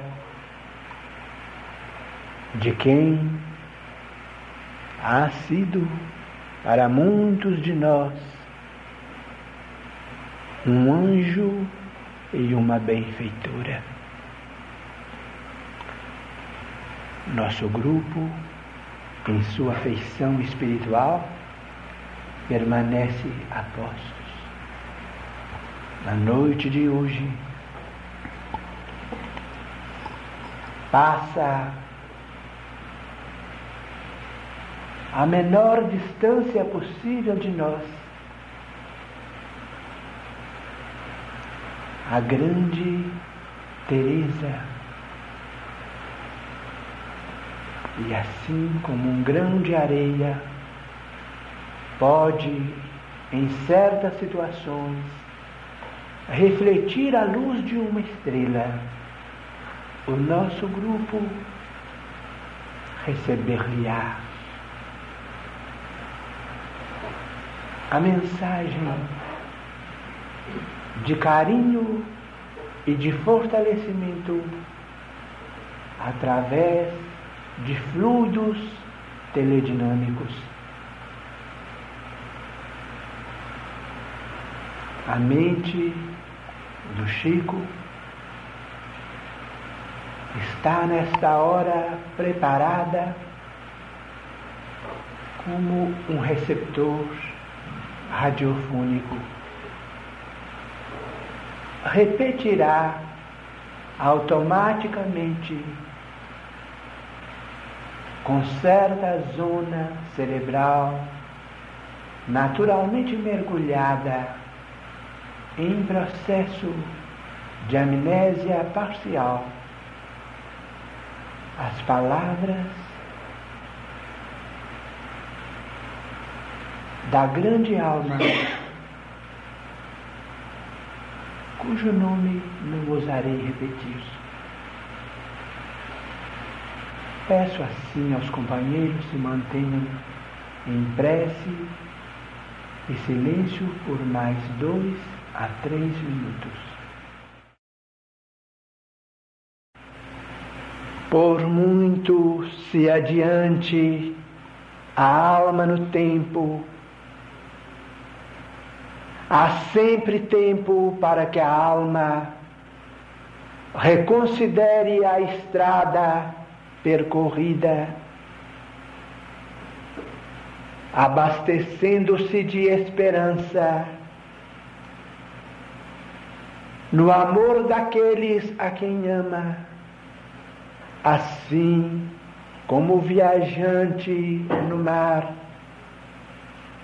provê a si mesmo de água doce, a fim de seguir à frente. Há tempo de semear e há tempo de colher, diz a experiência da Escritura. E se juntos partilhamos a promessa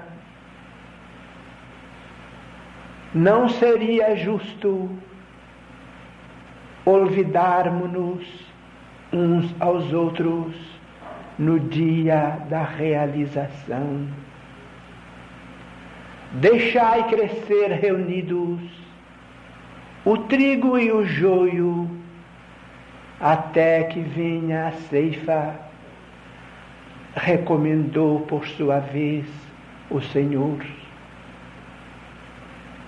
Entretanto, a palavra de Sua Majestade não nos inclina à indiferença.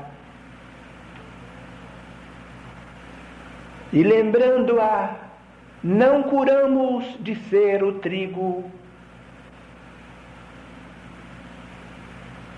porque hoje nos vejamos fora do escuro sedimento da carne, e nem insinuamos, sejais vós o joio por permanecerdes dentro dela. Recordamos simplesmente que todos trazemos ainda no campo das próprias almas o joio da ilusão e o trigo da verdade, necessitando de mercê do sublime cultivador com obrigações de auxílio mútuo. Irmãos, não é apenas por regalar seu espírito na confiança que se lhe descortinarão as portas da vida glorificada, mas sim por se lhe acendrarem o conhecimento e a virtude através do trabalho bem sofrido e da caridade bem exercitada. Outrora, buscávamos a paz na quietude do claustro, na suposição de que a nossa vitória pudesse brilhar à distância da guerra com as nossas próprias faltas e disputávamos a posse do santo sepulcro de nosso excelso Rei, ao preço de sangue e lágrimas dos semelhantes, como se não lhe devêssemos o próprio coração por escabelo aos pés divinos. Hoje, porém, dispomos de suficiente luz para o caminho e não seria lícito permutar o pão da sabedoria pelo fel da loucura. Enquanto os séculos de nossa sombra e impenitência se escoam no pó do mundo, preparai nesse mesmo pó, erigido em tabernáculo de carne, os séculos futuros em que nos reuniremos de novo para a exaltação do triunfo eterno. Louvemos o sacrifício, aprendendo a renunciar para possuir, a perder para ganhar, a descer para subir e a morrer para viver. Por algum tempo ainda padeceremos o cativeiro de nossas culpas e transgressões. Mas, em breve, aceitando o trilho escabroso e bendito da cruz, exalçaremos diante da majestade divina a nossa libertação para sempre. Que o Senhor seja louvado.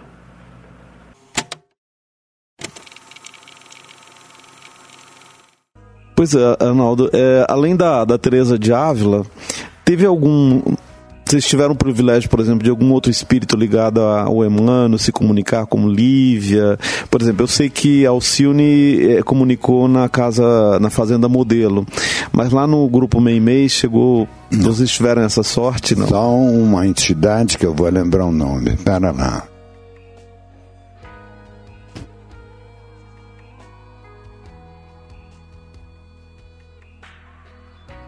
Não me lembro agora, não. Não, não tem problema, o nome. Pode falar quem é. é só... não, não, me lembro o nome. Sim. Mas eram entidades assim, tipo Teresa de Ávila. Quem era, gente? Era um espírito muito elevado. Um espírito muito elevado. Também Vinculado foi... à Igreja Católica? Hein, é. Por teledinamismo. A voz do Chico era completamente diferente, tanto numa como no outra a, a, através da, quando era com manifestação, foi a manifestação de Teresão, numa voz feminina. Isso não era uma voz grossa de um homem, um homem forte. Agora, Arnaldo, esses benfeitores da obra de André Luiz, Clarencio e alguns outros, chegaram a, a comparecer ao grupo Meimei, chegaram a se comunicar? Tem um que eu sou apaixonado por ele até hoje. Você acabou de falar o nome dele. Clarencio? Manifestou lá no Meimei? Manifestou, manifestou. Meu Deus. Ministro Clarencio. Conta isso, Ronaldo, conta isso. Clarencio, Aulos também, não foi? Clarencio, pera lá. Instruções psicofônicas. da mediunidade, não. Obreiros da vida eterna. Como é que chama um mentor espiritual lá? E o André Luiz se refere a ele com muito respeito. Não me lembro. Manifestou também. Tem Alexandre Gúbio, também. Gúbio, Alexandre. Alexandre. Alexandre. Alexandre no mundo maior, né? Não, nos domínios da Nos mediunidade. domínios da mediunidade. Nos domínios da mediunidade. É. Esses dois. E como é que é o Clarence? Conta, como é que. Ah, o conta pra gente. primeiro, se ele tiver por aí, ele vai gostar. Chico ficava meio deitadinho, né? Arrumou o corpo, como coisa que estivesse arrumando uma roupa, e começou a falar. Palavra calma, tranquila, autoritária. Tipo Emmanuel, que a voz da Emmanuel é autoritária. O Clarence também era firme. Clarence. É, não? Ah, pera lá, tem uma outra. Uma mulher. Veneranda? Veneranda? Não. É, Veneranda. veneranda. Ministra veneranda. Que, que André Luiz faz referência até ela bem com muito respeito também, com certeza. Aliás, toda a comunidade do nosso lar, né? Conversou com o André Luiz, seu Arnaldo? Hein? Não, uma vez só que ele se manifestou encerrando a tarefa. Fazer uma prece, né? É. Aí eu não sou doido de conversar com ele, fiquei de boca calada, é ouvindo.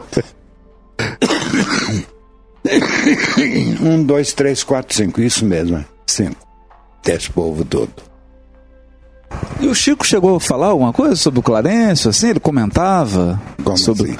sobre o espírito? Chegou Não, a fazer quando algum... acabava a reunião, a gente esperava o povo de Belo Horizonte vir embora. Então nós punhamos para gravar, a- a- tocar a fita, né? O quê? Aí ele se emocionava, Ah, enxugava os olhos. Principalmente quando apareceu esse povo importante, né? Teresa de Ávila, ele ficava muito emocionado, o Clarence.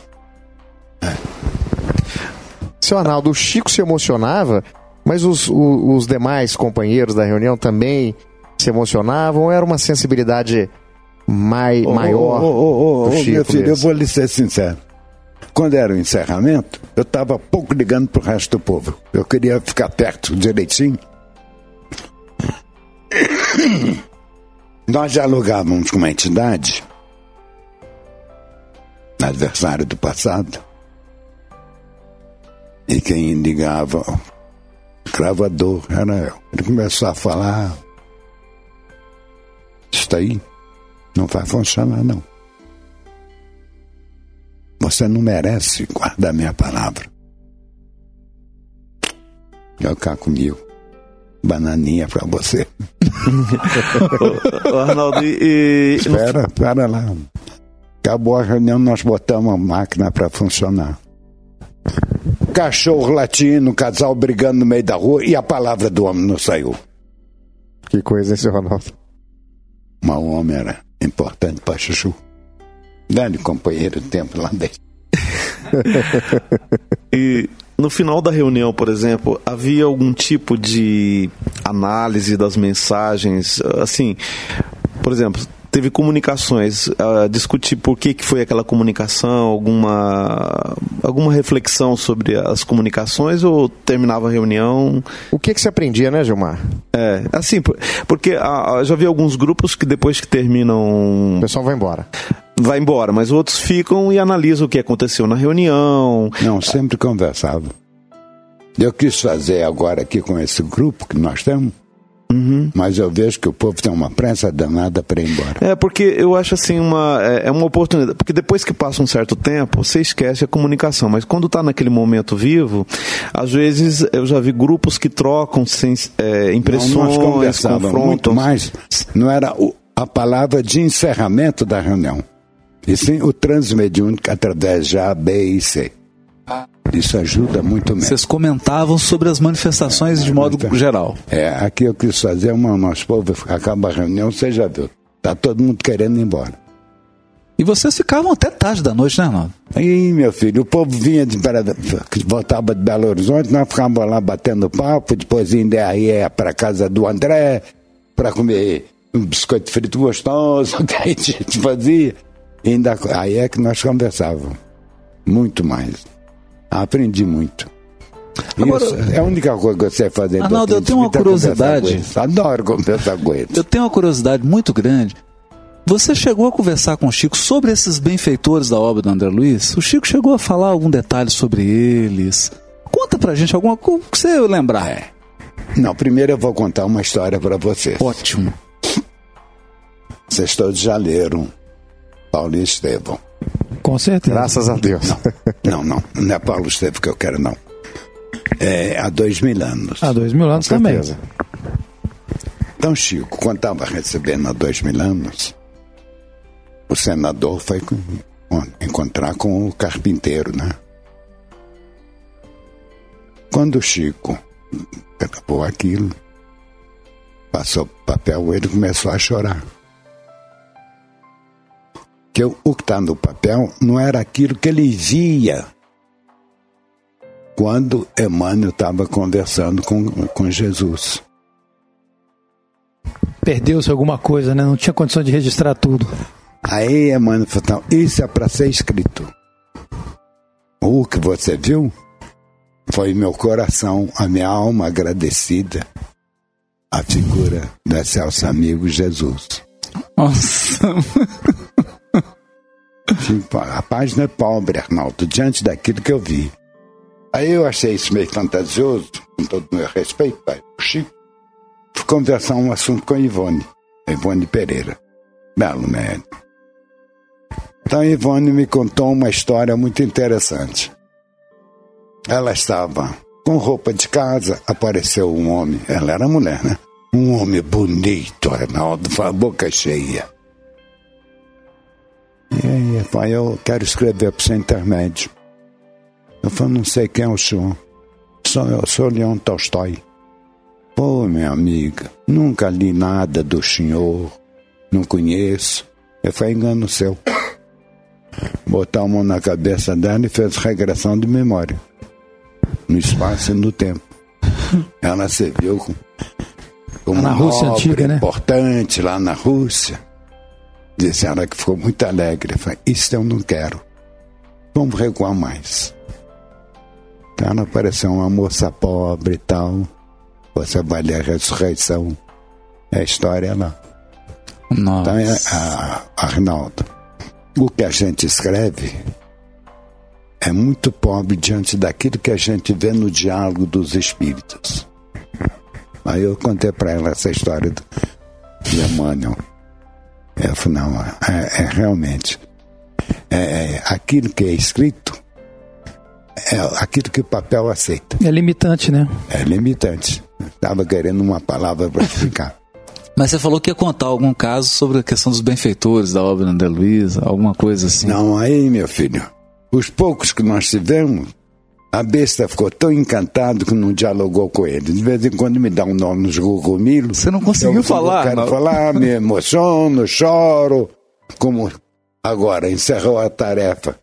Memei outro dia, né? Eu quis conversar com ela. Ela aí mandou, ela fala, diz a Nina, a Nina é minha neta, era aniversário dela dia 30. Que eu e, e a Neuza estão mandando um abraço. Eu querendo falar com o Memei, mas há tanto tempo que eu não ouvia que eu me emocionei e deixei de conversar. É, mas tá falou pelo coração, uma coisa né, muito Arnaldo? gozada comigo. Eu me preparo para ir para a reunião. Então faço uma pressa. Outro dia eu pensei assim, pô, gente. Tá precisando de uns amigos aqui. Eu gostaria, se possível, ouvir o Leopoldo Cirne. Quem encerrou a reunião, a reunião foi ele. Foi ele que encerrou. Eu, uai, quer dizer que eu tô, tô bem do lado de lá. Aí outro, outra quarta-feira eu tô orando, pensando. Pô, gente. Há muito tempo que eu não, não ouço o. Que é o mentor do grupo, pessoa que eu devo muito, Efigênio Salles Vitor. O Efigênio podia dar um, dar um papozinho à noite. Wagner, você tá cansado? Não. Ah, meus amigos vão ajudar o Wagner. Ele falou, olha, Efigênio disse que é outra coisa para fazer. E quem fez a palestra não me lembro agora. Então, outro dia eu estava orando e falei, gente, quanto tempo não ouço a palavra da bebê? Quarta-feira ela veio falar. A Meme falou. Que coisa. Ah, adoro ouvir os espíritos. Senhor Arnaldo, e dos casos, dos livros que estão registrados, tem algum caso que, sim, que o senhor lembra, que te emociona, que o senhor gosta, do pessoas que foram é, atendidas? Eu, por exemplo, tenho, um, tenho um- uma das mensagens, né, que foi trazido no Voz do Grande Além, que é do Luiz Alves. Que ele foi um su- suicidou, é um rapaz que era sozinho. O senhor lembra desse caso? Ô, meu filho, eu vou ter que ler o livro para te falar. Tem 62 anos que isso foi publicado, meu filho.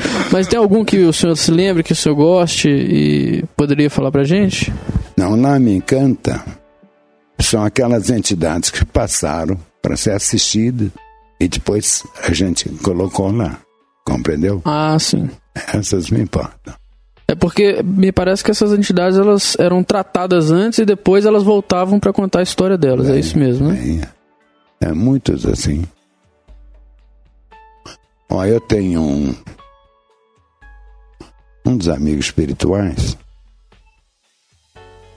Ele era um compromisso desagradável do passado. Não vou falar o nome dele. Nós dialogamos bem uns nove anos, Nove anos? através de um, dois, três, quatro, cinco metros. Cinco Até metros no diferentes? Grupo lá em Brasília ainda cheguei a conversar com ele. Depois ele tornou-se uma criatura admirável. Arnaldo, você está falando uma coisa que eu pessoalmente sempre pensei. E, e a própria literatura nos mostra, né? O, o processo obsessivo, quando ele se instaura, ele leva muito tempo para se instaurar. E também é natural que ele leve muito tempo para ele de- desatar aqueles nós. E muitas das vezes as pessoas imaginam que uma, duas reuniões de obsessão são suficientes e você está dando testemunho vivo aqui que muitas das vezes você vai levar meses, anos para que esse processo efetivamente possa acontecer, de da desobsessão efetivamente acontecer, né? Nós fazíamos, fim do ano, o total de manifestações, a entidade sofredora, as interferências de auxílio. Então, e aqueles que revoltam duas, três, quatro vezes. Porque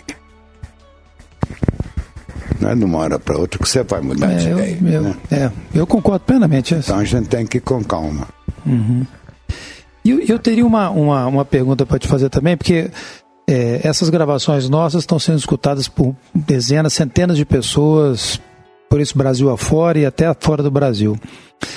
É, considerando o médium, dentro da sua experiência, que é super importante, e o próprio doutrinador, eu te perguntaria, que, que orientação que você daria para um médium e que conselho que você daria dentro dos seus mais de 60 anos de experiência para um, um, um companheiro ou uma companheira nossa que assumisse a tarefa de doutrinação?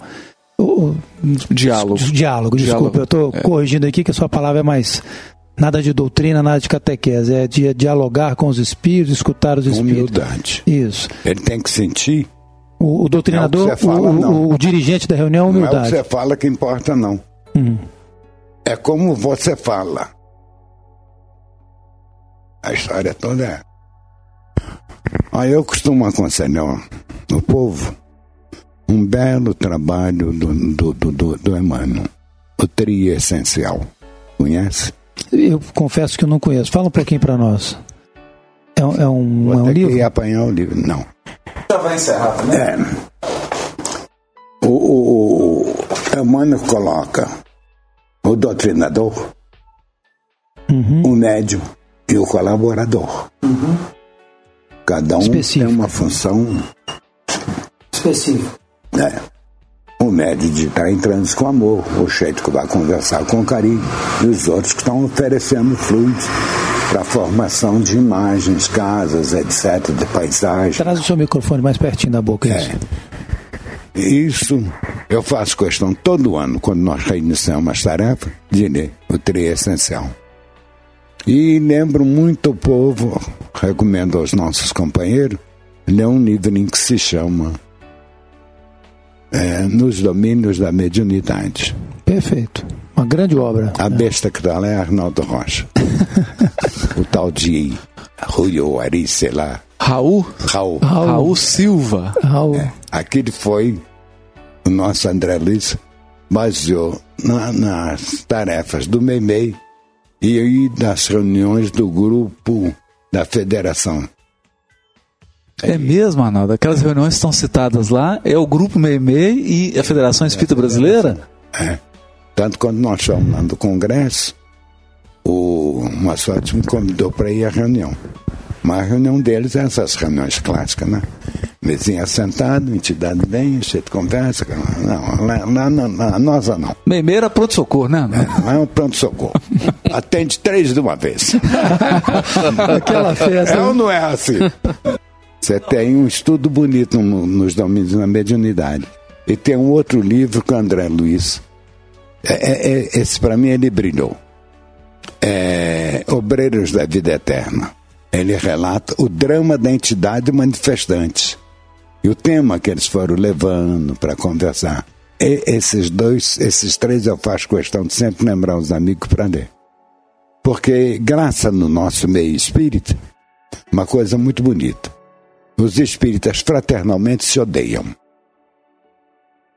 Segundo lugar, tem uma preguiça de ler medonha, principalmente os médios. Então, a primeira coisa, faz, não, você conhece o livro dos médios? Então você vai ler. A hora que você conhecer o livro dos médios, você vem à reunião. Porque muitas vezes pergunta dele. Não tem entidade nenhuma, não. Você está botando para fora os dramas dele. Então a gente tem que ir com muito carinho, com muita ternura. E eu adoro conversar com eles. O que eu aprendi de doutrina foi conversando com eles.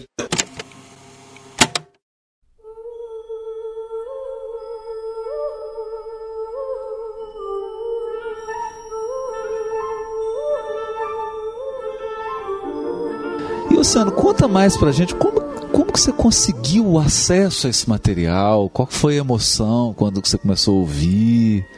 O acesso foi justamente o historiador Pedro Leopoldo, eh, que queria também, ele não tinha como eh, restaurar, como recuperar isso devido ao, equipamento, né, a dificuldade de um gravador de rolo, de estúdio, que há necessidade de ter um gravador de estúdio, e nós tínhamos um amigo em São Paulo que tinha esse gravador, por sinal depois ele até doou, porque ele não, ele não utiliza mais, está lá conosco, se alguém tiver fitas antigas de rolo importante com Chico, De outros médiums também, né?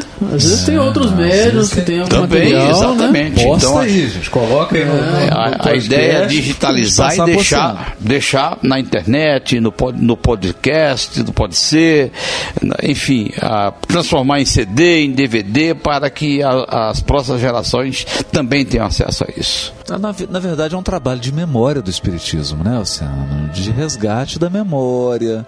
A ideia é essa, Haroldo, que a gente tenha, ah, ah, ah, que as pessoas tenham acesso, não é, Haroldo? É Porque são tantas coisas lindas, belas, e que a gente não pode ficar só para nós, não é mesmo? Sim.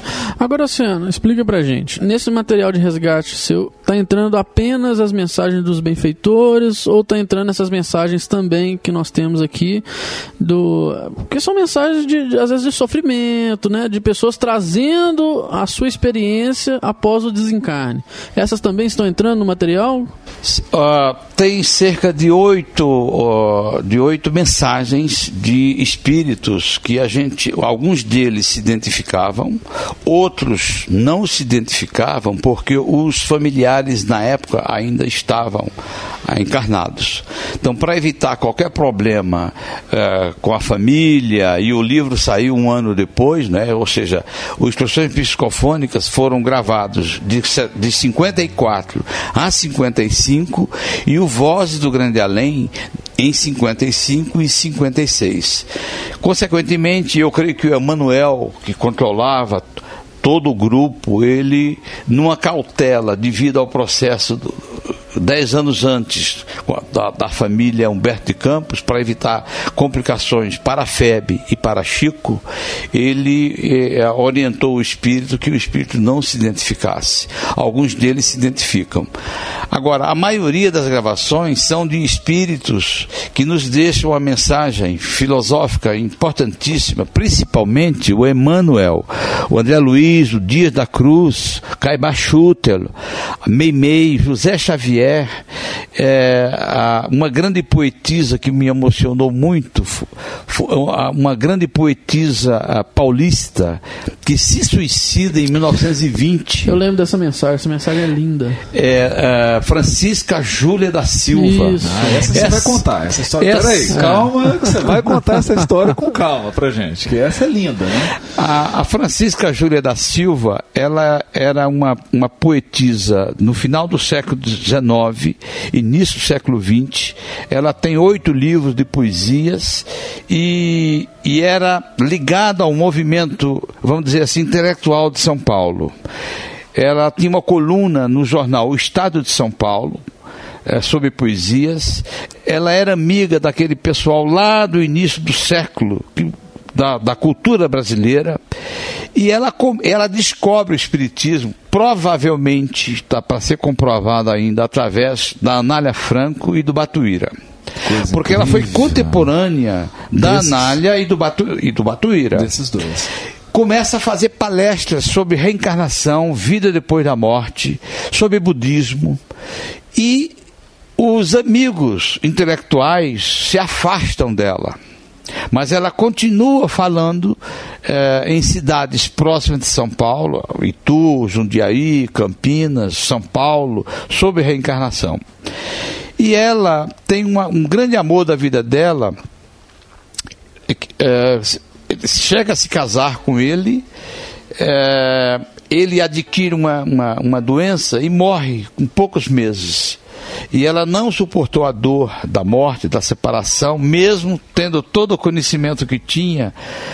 E ela se suicida uh, três dias depois do enterro dele.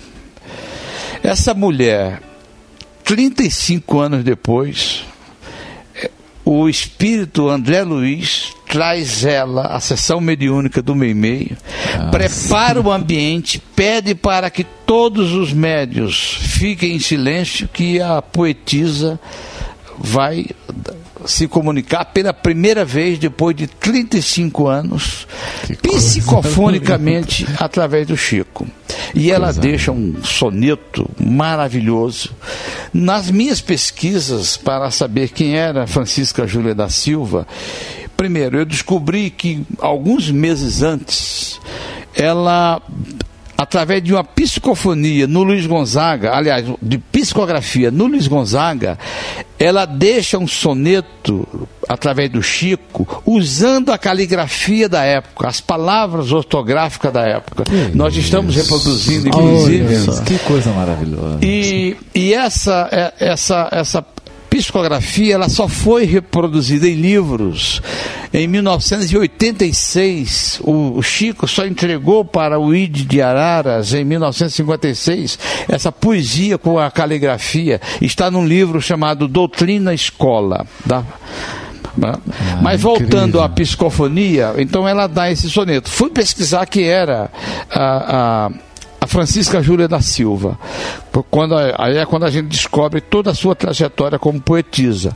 O grande escultor brasileiro, Victor Brecheret, que tem uma obra extraordinária é, de esculturas, talvez seja um dos um dos maiores eh, escultores da história da humanidade, foi quem fez o túmulo dela no cemitério em São Paulo. E faz um tamanho natural em mármore, o, o, a imagem da Francisca Júlia da Silva e faz parte do túmulo dela. Por ele ser um, um, um escultor famoso, a Pinacoteca do Estado, há cerca de 15 anos, transportou aquela imagem dela, aquela obra de arte, é, retratando a dor dela, a dor do suicídio, para a Pinacoteca do Estado de São Paulo. Olha só. Então a, Fran a Francisca Júlia da Silva tem praça na cidade dela, ela nasceu na cidade chamada Eldorado hoje Eldorado, tem ruas com o nome dela em São Paulo. Tudo isso é, é desconhecido das pessoas. As pessoas vão poder ouvir a voz tem dela. ideia do, do a, tesouro dor, a dor dela através da psicofonia de Chico.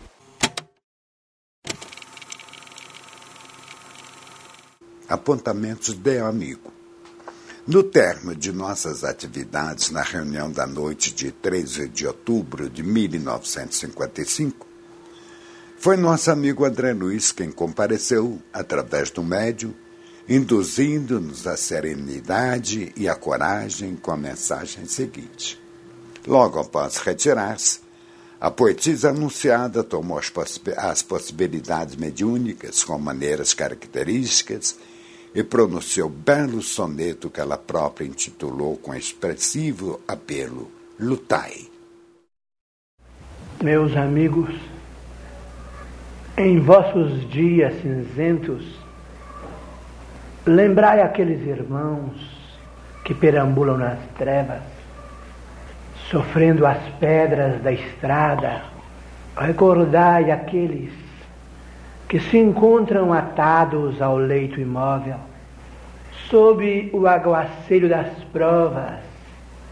Não vos esqueçais dos que estão soterrados na lama das grandes culpas, diante da mesa pobre. Lembrai os companheiros que tragam o fel da fome, entre as alfinetadas dos dissabores. Não olvideis quem padece as punhaladas da expiação. Para escalar a montanha salvadora, contemplemos quem brilha à frente, mas para não cairmos na marcha, fitemos quem chora na retaguarda. A luta é um instrumento divino, não a menosprezeis. Com estas palavras, apresentamos a nossa casa a irmã Francisca Júlia da Silva, que havendo experimentado aflitivas provações, depois da morte do corpo físico, atualmente se propõe trabalhar no combate ao suicídio. Rogamos assim alguns instantes de atenção e silêncio ao nosso grupo, para que ela possa transmitir a sua mensagem. A todos, a saudação e o agradecimento do companheiro André Luiz. Por mais vos fira o sonho, a rajada violenta do temporal de fel, que enlouquece e vergasta, suportai com denodo a fúria iconoclasta e o granizo cruel da lúrida tormenta. Carrei a dor consigo a beleza opulenta da verdade suprema, eternamente casta. Recebei-lhe o aguilhão que nos lacera e arrasta, ouvindo a voz da fé que vos guarda e apacenta. De alma erguida ao Senhor, varai a sombra fria, por mais horrenda a noite, há sempre um novo dia, ao calor da esperança, a luz que nos enleva. A aflição sem revolta é paz que nos redime. Não olvideis na cruz, redentora e sublime, que a fuga para a morte é um salto para a treva. A paz de Jesus com todos. Vossa humilde servidora, Francisca Júlia da Silva. Muito obrigado.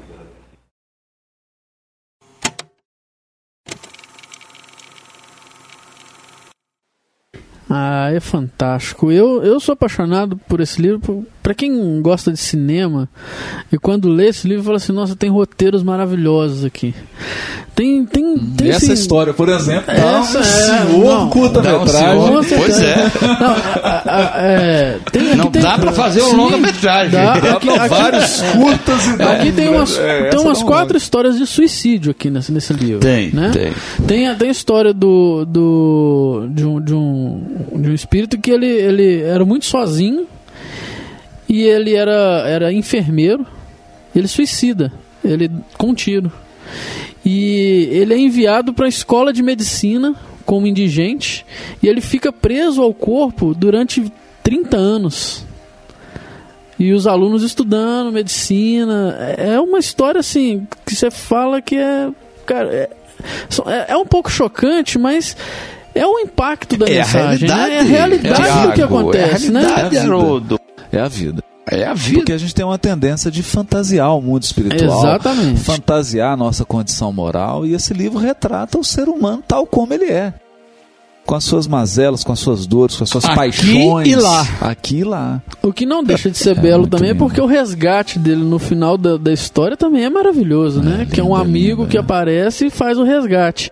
Apesar dele também fazer um resgate kármico através de ficar preso no corpo, né? É bom que se diga, Tiago e Haroldo, que esses livros, Instruções Psicofônicas e Vozes do Grande Além, são os únicos livros é, transcritos de psicofonia do Chico. Dos 464 livros É psicografados por Chico, esses dois são os únicos psicofônicos. Psicofonia. E essa palavra é uma palavra é, também criada pelo codificador Allan Kardec e o Arnaldo Rocha, que é grande amigo de todos nós, que nós tivemos o prazer, inclusive, de conviver com ele agora há dois dias atrás no, no seminário Paulo Estevão. Nós temos que falar do Paulo Estevão ainda. É, vamos falar do Paulo Paulo Estevão, Estevão, porque senão eu né? não me seguro. Eu, tenho que falar. Eu vim aqui para Belo Horizonte por causa do Paulo Estevão, né? Seminário Intramusical é, Paulo Estevam. Mas voltando, o Arnaldo Rocha, lógico, ele, ele achava que esse material estava extraviado. Perdido, né? Ele diz isso no livro.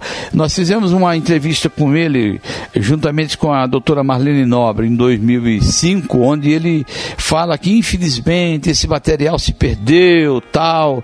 E quando eu descobri, eu li- consegui o telefone dele, liguei para ele, ele não me conhecia, ele, aquele jeitinho dele, né? Quem é você? É. O que é que você faz? É mineiro, é o jeito mineiro. É, o jeito, jeito bem mineiro, né? Desconfiado.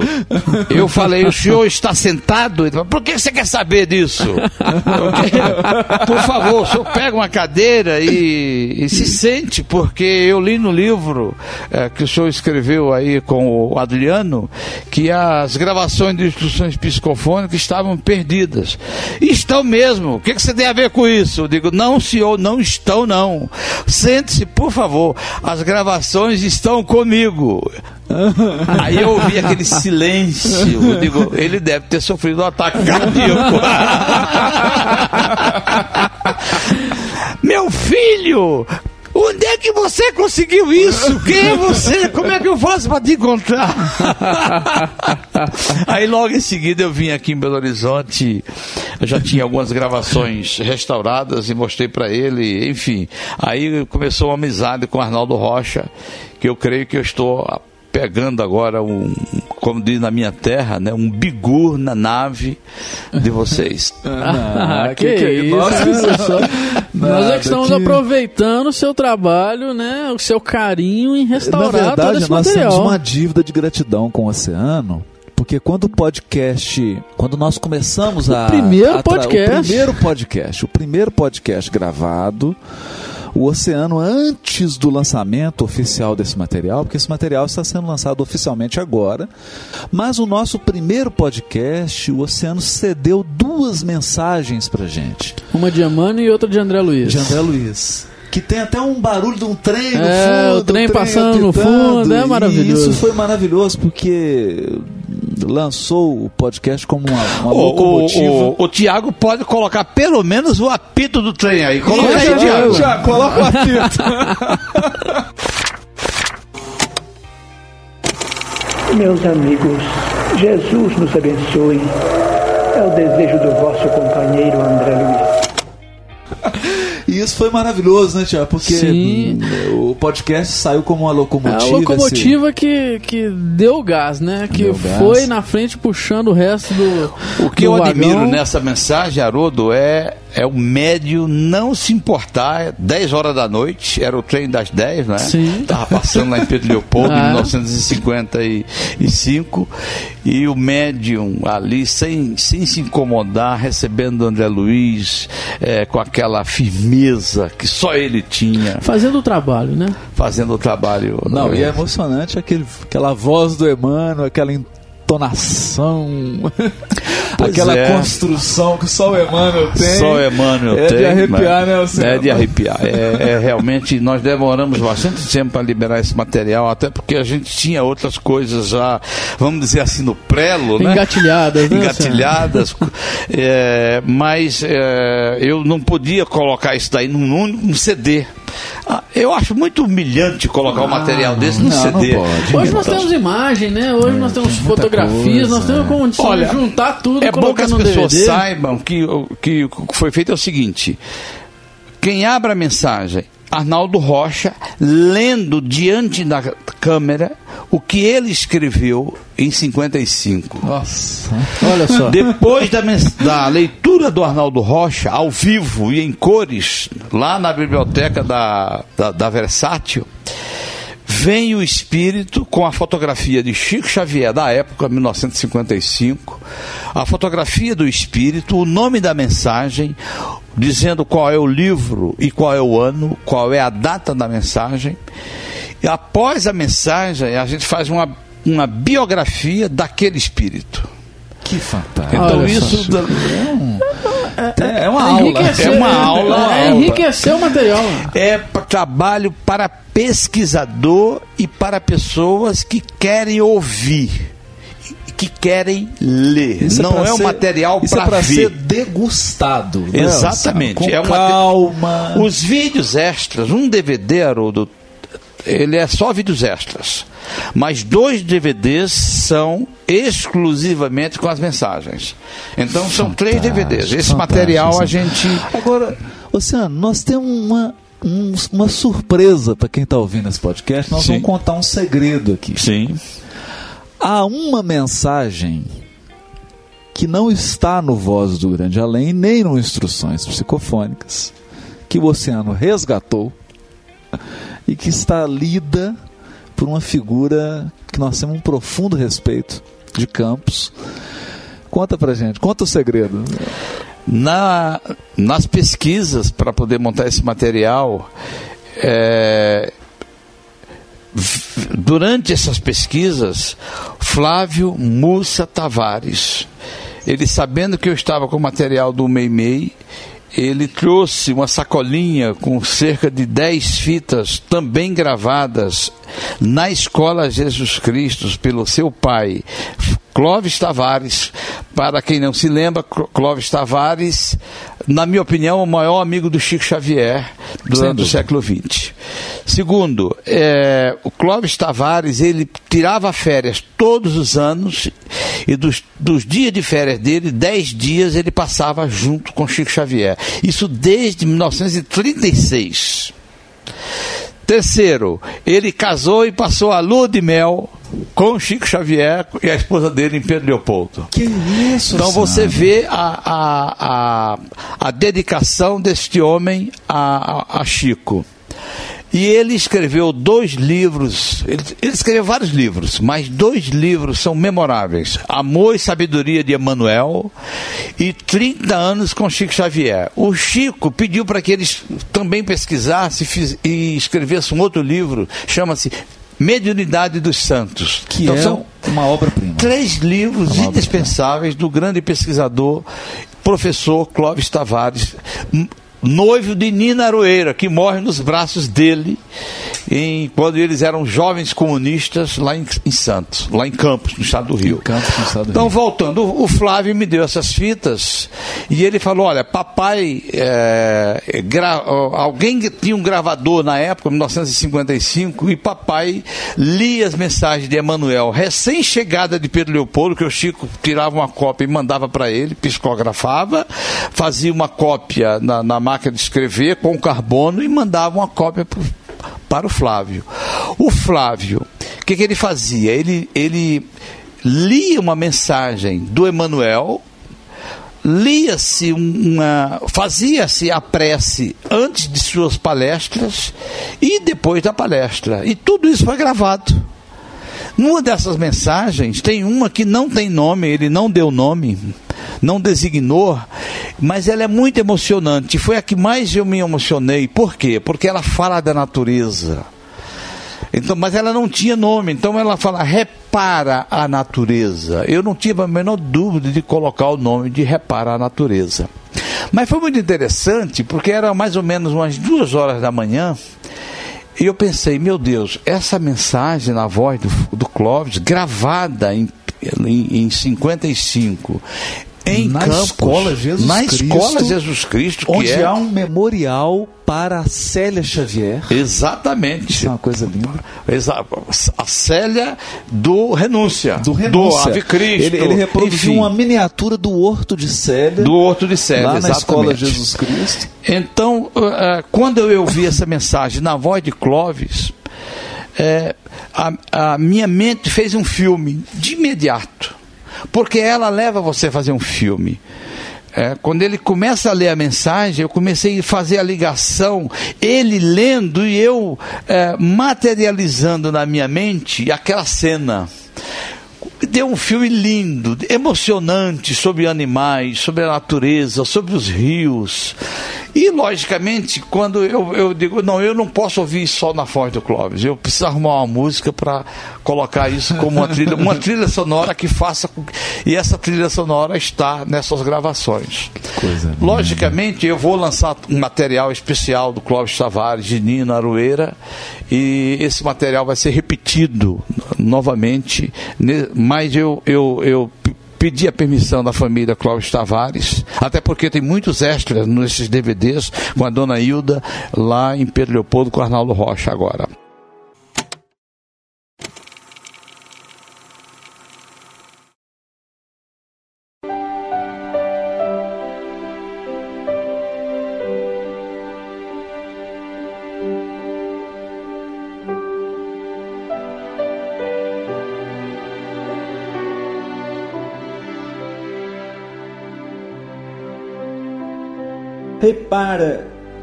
A natureza que te cerca no mundo. Tudo é riqueza e esforço laborioso por assegurá-la. O solo ferido pelo arado é berço milagroso da produção. A árvore, mil vezes dilacerada, orgulha-se de sofrer e ajudar sempre mais.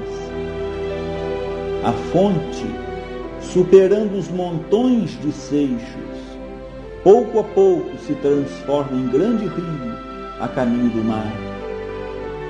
Algumas sementes formam a base de preciosa floresta.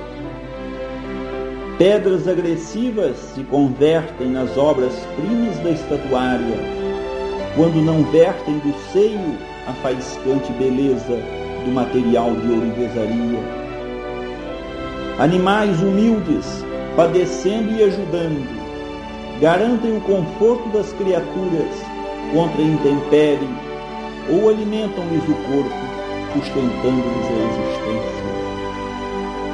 A pobreza é simples apanagem do homem. do homem enquanto se refugia, desacisado na furna da ignorância. Somente a alma humana distanciada do conhecimento superior assemelha-se a um fantasma de angústia, de miséria, de lamentação. Se podes, assim, observar o patrimônio das bênçãos celestiais no caminho em que evoluis, procura o teu lugar de trabalho e serve infatigavelmente ao bem para que o bem te ensine a ver a fortuna imperecível que o Pai te concedeu por sublime herança. Serve aos semelhantes, ajuda a planta e socorre o animal. Seja a tua viagem por onde passes um cântico de auxílio e bondade, de harmonia e entendimento. E à medida que avançares na senda de elevação, encontrar-te-ás cada vez mais rico de amor, encerrando no próprio peito o tesouro intransferível da luz que te coroará de felicidade inextinguível nos cimos da glória eterna. Emmanuel.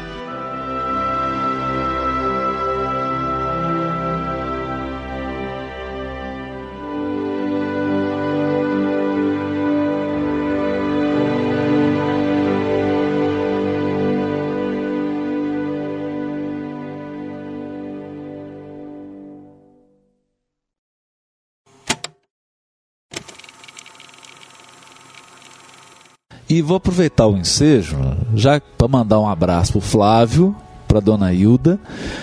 E eu já fiz esse Para o pedido. Celcinho. Para o Celcinho. Para toda a família. toda a família. Margaridinha, Tavares, que era o Chico chamava eles com esse nome carinhoso. né? Agradecê-los que eu fui lá e eles me receberam. Na, a dona Hilda me recebeu, fez um almoço maravilhoso, Hilda. Obrigado, um beijo no seu coração.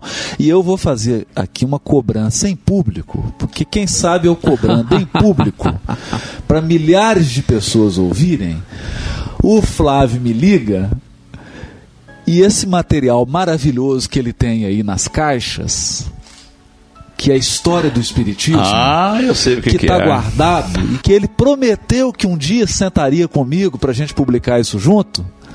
Eu estou cobrando em público aqui, diante de milhares de pessoas, para ver se ele cumpre a promessa. Porque a história do Espiritismo, Flávio, precisa desse material que está nas suas mãos. Olha, você tem que fazer igual eu fiz com o Nedim Mendes da Rocha. Nedim Mendes da Rocha é o fotógrafo que fotografou os espíritos materializados em Uberaba. Ele, eu liguei pro, pro Nedir Mendes da Rocha, eu, quando estava fazendo um documentário sobre Terezinha Oliveira, aí eu- ele morava em Campinas, o Nedir. Eu liguei pro Nedir e falei, Nedir, você lembra de mim? Eu sou o Oceano. Claro que lembro, tudo bem, Oceano. sabe? Ele fala assim meio rápido, né? Aí eu falei, eu estou ligando para lhe dar uma ordem. Eu dá uma ordem para mim? Eu digo, é. E essas fotografias que você fez lá do Chico em 63, as materializações, eu sei que você tem essas fotos, você já me mostrou essa foto uma vez, e eu estou indo aí para Campinas, eu quero te entrevistar e estou lhe dando a ordem para você levar essas fotos, porque você não tem o direito de levar essas fotos para o túmulo. E eu preciso disponibilizar isso para a humanidade. Isso é- faz parte da nossa história. Você foi o escolhido para fotografar esses momentos. Mas eu também recebi a tarefa de disponibilizar isso para o público futuramente. Então eu tenho uma entrevista com o Nedi e marquei o dia e o horário. Ah, eu vou fazer isso Lá no Flávio, hotel. então. Esperei o Nedir no horário que eu marquei com ele. Aí veio o Nedir com uma pasta, uma, uma pasta dessas bem grossas, né? Trazendo as fotografias e nós escaneamos tudo e vamos futuramente colocar num, num DVD sobre materializações. Então o Flávio, ele também me prometeu outras gravações dos anos 70 e 80 do, do grande Clóvis Tavares, que nós amamos tanto. Com certeza o Flávio não teve tempo de separar, de trazer, de. Eu já falei para ele que A eu vou fazer. separa para ele, né? Pois é, é. não, exatamente. Então eu estou no segundo semestre agora, nós vamos, nós vamos retomar o documentário sobre, sobre Nina e Clóvis e a Escola Jesus Cristo e a família Clóvis Tavares e nós vamos colocar a mão nesse material. Se você quiser, eu trago para você. Dá ordem pra ele, porque é o pai dele que tá mandando. É o pai dele que tá mandando junto com o Jacques Sabroade, junto com todo aquele pessoal lá, Porque, a na Nina, Porque, Nina na verdade, Aroeira. é, é um patrimônio da, da terceira revelação. A, a- a gente serve de instrumento para poder, às vezes, registrar ou resgatar, porque, como diz Paulo lá na epístola, Paulo plantou, Apolo regou, mas quem deu o crescimento foi Deus. Então, às vezes, um é chamado a registrar, outros são chamados a resgatar o material, mas o material é da humanidade. Você imagina se Marcos ficasse só com as coisas para ele? Ficasse se Lucas falar, não, ele, olha, é, gente, não isso pode. aqui fica só comigo. Não pode. Não pode. Isso, Não pode. Esse material pertence à eu, humanidade. e eu digo, Sandro, que hoje nós temos que ter a dimensão dos séculos vindouros. Porque daqui 200 e 300 anos. Estaremos de volta. E esse material estará registrado para as futuras gerações. Então, realmente, nós precisamos entregar. É, eu sei que tem informações que são informações relevantes, algumas até surpreendentes, mas a verdade vem à tona de qualquer jeito, não há nada oculto que não seja revelado. E chegou o momento da gente recuperar, fazer esse grande resgate do início do Espiritismo aqui no Brasil e dessas figuras, em especial Francisco Cândido Xavier, que é esse grande médium a serviço do, do Espiritismo no mundo. É isso aí, gente. Agora nós não podemos deixar de falar sobre o grande seminário que nós tivemos em BH, Seminário Liter Musical Paulo Estevam. Olha, é, eu vou deixar o Oceano dizer pra gente quais foram as Dá um impressões dele. aí Dá seu desse- depoimento, Oceano, sobre o seminário que você assistiu. Foi uma das coisas mais belas que eu já vi sobre a nossa fé, sobre o grande benfeitor espiritual e seu cisco de Deus. A gente se emocionou demais. É, eu, eu, eu tentei controlar ah, e consegui controlar, porque eu já sou um, um, um senhorzinho de 61 anos de idade e preciso me controlar diante do, de 1.500 pessoas que estavam lá junto conosco. Mas é, uma das coisas mais bonitas que eu vi nessa existência é retratando a história desses dois nomes que, está, que estão tão ligados a, a- a nós espíritas, que estão tão que, né, é, que o Chico Xavier é, com aquela simplicidade, com aquela humildade, é, com poucos mais de 30 anos receber essa obra. E essa obra agora ser materializada na utilizando-se primeiramente da sabedoria e da humildade de Haroldo Dutra Dias porque há necessidade de reconhecermos, e ele já sabe disso, que ele, ele já está preparado para receber elogios, mas a gente receber essa obra através de Chico e agora materializar, utilizando-se das novas tecnologias, disponibilizar para as novas gerações que não leem muito, gostam de ver, gostam de ouvir, mas não leem muito. Vai, volta, vai fazer com que elas queiram ler o livro. E e estamos dando continuidade, né, Haroldo, a, a passar para frente aquilo que nós absorvemos com tanto amor, com tanta emoção. E nós devemos isso a, a três homens que estão na minha frente: Júlio, Haroldo e Tiago Franklin.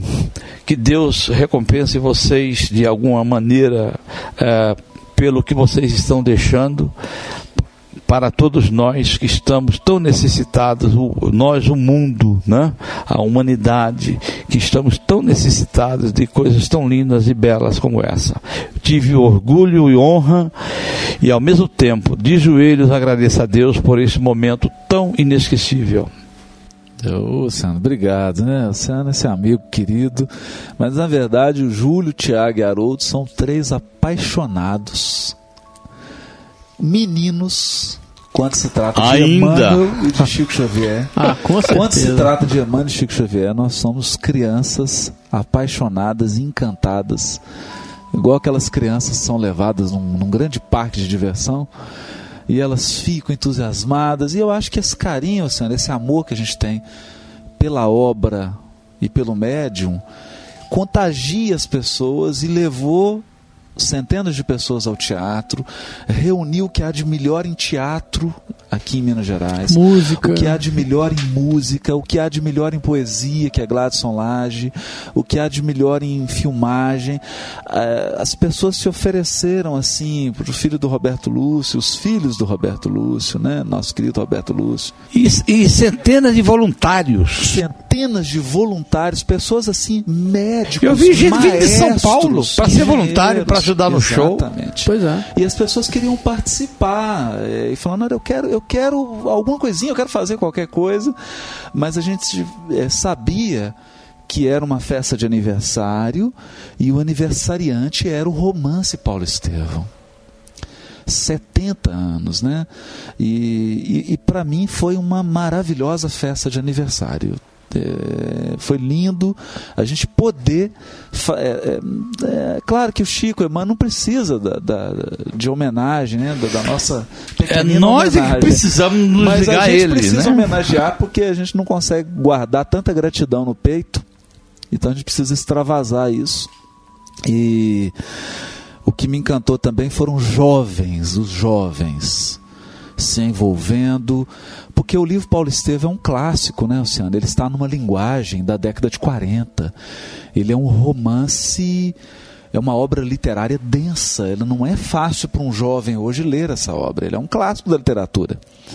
E a gente conseguir traduzir isso em teatro, em música, naquela apresentação maravilhosa da areia do final e, e- Gente, essa areia, essa areia emocionou mil pessoas que estavam lá. Vocês precisam ver esse DVD depois, vocês, Sim. vocês vão ter, vão ter acesso a esse DVD. Nós, né? Porque o Oceano Pode é ser, pode parceiro ser. nesse DVD. É o, é o ser que vai mandar. É, É, o ser que vai dizer se pode ou não. O que, que é isso? Nós já tem a parceria do A Caminho da Luz e a parceria prossegue aí no Paulo Esteve e outros virão. E a gente vai homenagear aí o máximo de obras que a gente puder. Eu já falei pro Júlio, Júlio, agora vocês não podem parar mais. Vocês precisam fazer no mínimo um por ano. Mas, mas parar, parar, parar aqui é proibido, assim. Parar aqui é proibido. não tem Agora isso, nós não. temos que começar e só terminar daqui uns 50 anos. Eu, eu vou comandar de lá. Tá bom? Se eu comandar não, eu vou ouvir de lá. Comandar, direito. comandar, comandar. E, o- Luciano, e o- bonito é que virou um grande ponto de encontro.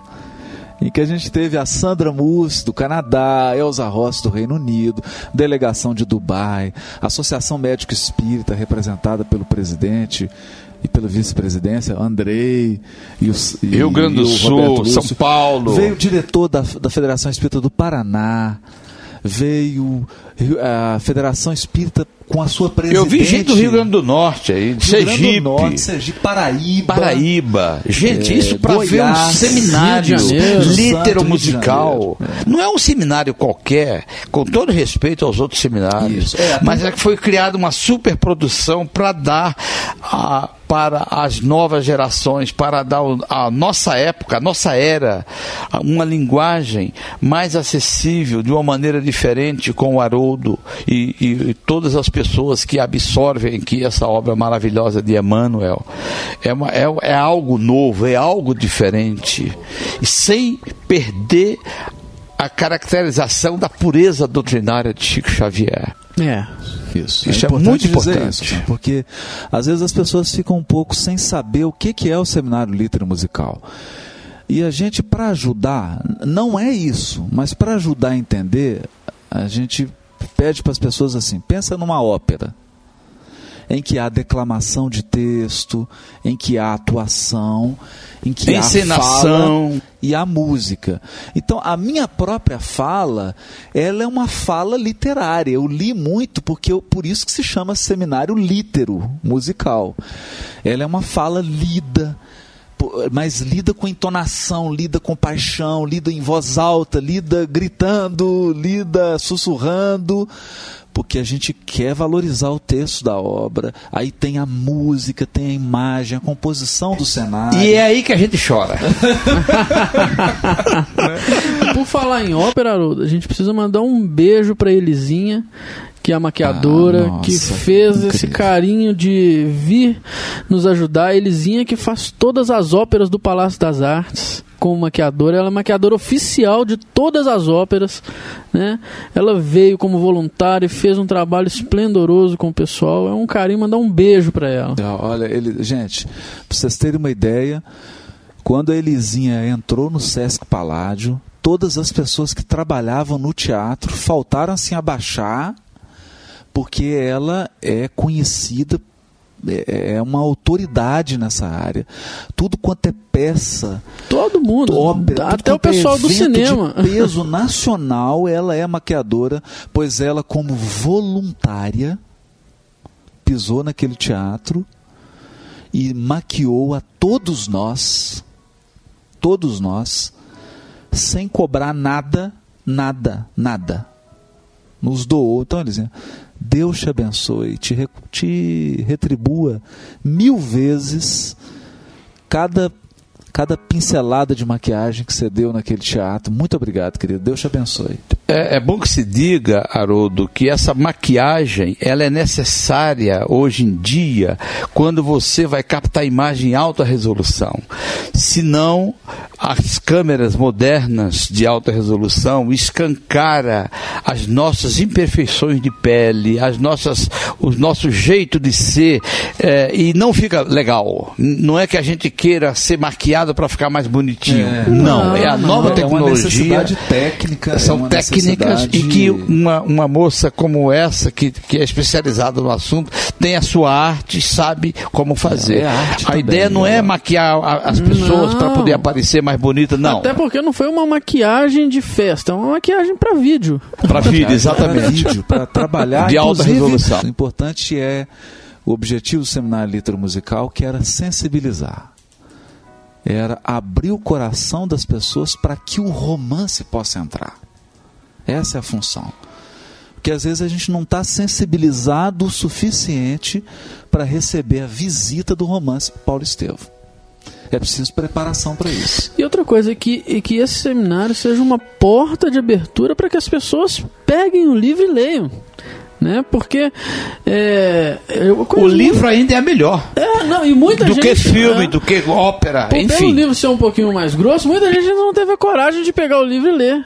Mas não sabe a paixão que eles estão perdendo, né, Haroldo? É a paixão, porque é um livro apaixonante. Você não consegue parar de ler. Você vai do início ao final e não para de ler. Como diz o Haroldo, é um best-seller, né, Haroldo? Bessa, aquilo era, era- deveria ser prêmio Nobel de Literatura. Certamente qualquer livro de Franciscano Xavier pode ser submetido para a apreciação do Nobel, mas ah, o ranço eh, de outras encarnações dos homens não consegue ver isso ainda. Eh, Paulo Estevão eh, certamente ganharia um, um Nobel, mas eu creio que no futuro E Nobel de Literatura. De pela- literatura. pela qualidade literária da obra. Bom, o, o, o, o grande escritor brasileiro Monteiro Lobato, ele disse que o Chico Xavier poderia receber quantas. ah, qu- ele poderia pertencer à Academia Brasileira de Letras, ele poderia receber qualquer premiação por qualquer uma de suas obras, se ele realmente escreveu aquilo. Ou seja, qualquer livro do Chico pode, pode se- ser analisado para apreciação de. É que nós, logicamente, não, não utilizamos, né, Haroldo, dessas, dessas artimanhas bem, bem humana para poder eh, levar o engrandecimento da obra espírita. São, são os homens que têm que absorver e procurar com o tempo descobrir. Mas é isso aí, pessoal. Hoje estivemos aqui com o Oceano Vieira e foi um bate-papo muito gostoso, um bate-papo de descobertas, um bate-papo de resgate. E eu espero que vocês tenham gostado. O ambiente aqui está muito gostoso, como a gente sempre gosta de dizer, né, Haroldo? Acho que a gente gosta de passar para vocês o que, que nós estamos sentindo aqui no momento. E E, você não vai dizer quem está aqui, aqui na sala conosco? Ué, vamos, claro. Sandra Mussi. Sônia Mello, uh, produtora do filme A Deixa Vida elas dar Continua. Vamos deixar elas dar uma palavrinha, né? E Uma dizer. saudação para Sim. os ouvintes. Bom dia a todos, é uma alegria. E eu vou usar duas expressões. A primeira, mineira, que eu estou aqui em Belo Horizonte, e a segunda, lá do Canadá. A primeira é nó. e a segunda é uau. Uau, é fantástico. Parece que eu, eu tenho que me beliscar para acreditar que eu estou aqui. Eu, eu tenho o hábito de ouvir vocês no Canadá antes de dormir. Eu coloco o podcast porque parece que eu estou ouvindo rádio. Então, eu tenho 53 anos, então eu lembro quando eu era menina aqui no Brasil, eu ouvia rádio. Minha avó, minha mãe, ouvia rádio antes de dormir. Então, é tão gostoso a gente ouvir vocês. E aí, eu tô aqui agora ouvindo vocês ao vivo. E é uma coisa assim maravilhosa. O, o, o- eu vim do Canadá para assistir esse, esse seminário litero musical. Paulo Esteve é meu livro favorito. E quando eu soube pela Sônia, que está aqui, ela estava lá no Canadá visitando a filha dela e ela me falou, eu falei, ah, não tem como eu não ir, eu não tenho como não ir, eu estou aqui. E foi assim, uma alegria, uma emoção que eu ainda não aterrisei. Eu ainda estou viajando com essa maravilha desse, desse seminário litero musical que, nossa, toca os- os- todos os sentidos que a gente tem. Então a gente fica em, em- em carne viva, o espírito da gente reacende onde a gente não acredita que estava apagado. Então eu agradeço a todos vocês que fizeram essa realidade ser possível, ao Tiago, Haroldo, Júlio e todas as outras pessoas que me receberam com muito carinho, receberam a todos nós, né? Porque foi um- um- uma festa, foi uma grande festa, uma homenagem belíssima a Chico Xavier, Emmanuel e ao, a esse livro maravilhoso que é Paulo Estevam. Nosso muito obrigada, nosso thank you very much. Que maravilha. Agora, né? tem uma dama que sustenta esse trator, a Sônia, que é a dama silenciosa. É, ela não quer falar. Aquelas né? mulheres poderosas que sustentam, que... e ela não tá querendo falar, gente. Não tá querendo. É ela que, que dá toda a sustentação para o, o trabalho, é, a, a tarefa do Oceano Vieira de Ah, Mello. com certeza. Sem ela não existiria esse trabalho. Então nós vamos aqui, ela, ela tá em silêncio, mas nós vamos vibrar aqui e agradecer a presença dela, da Sônia. Seja bem-vinda, muito obrigado, Sônia, por ter vindo ao seminário e por estar aqui com a gente gravando esse episódio do Pode Ser. Nós estamos tirando uma foto dela aqui para ficar ela se emocionando, então já, já virou história.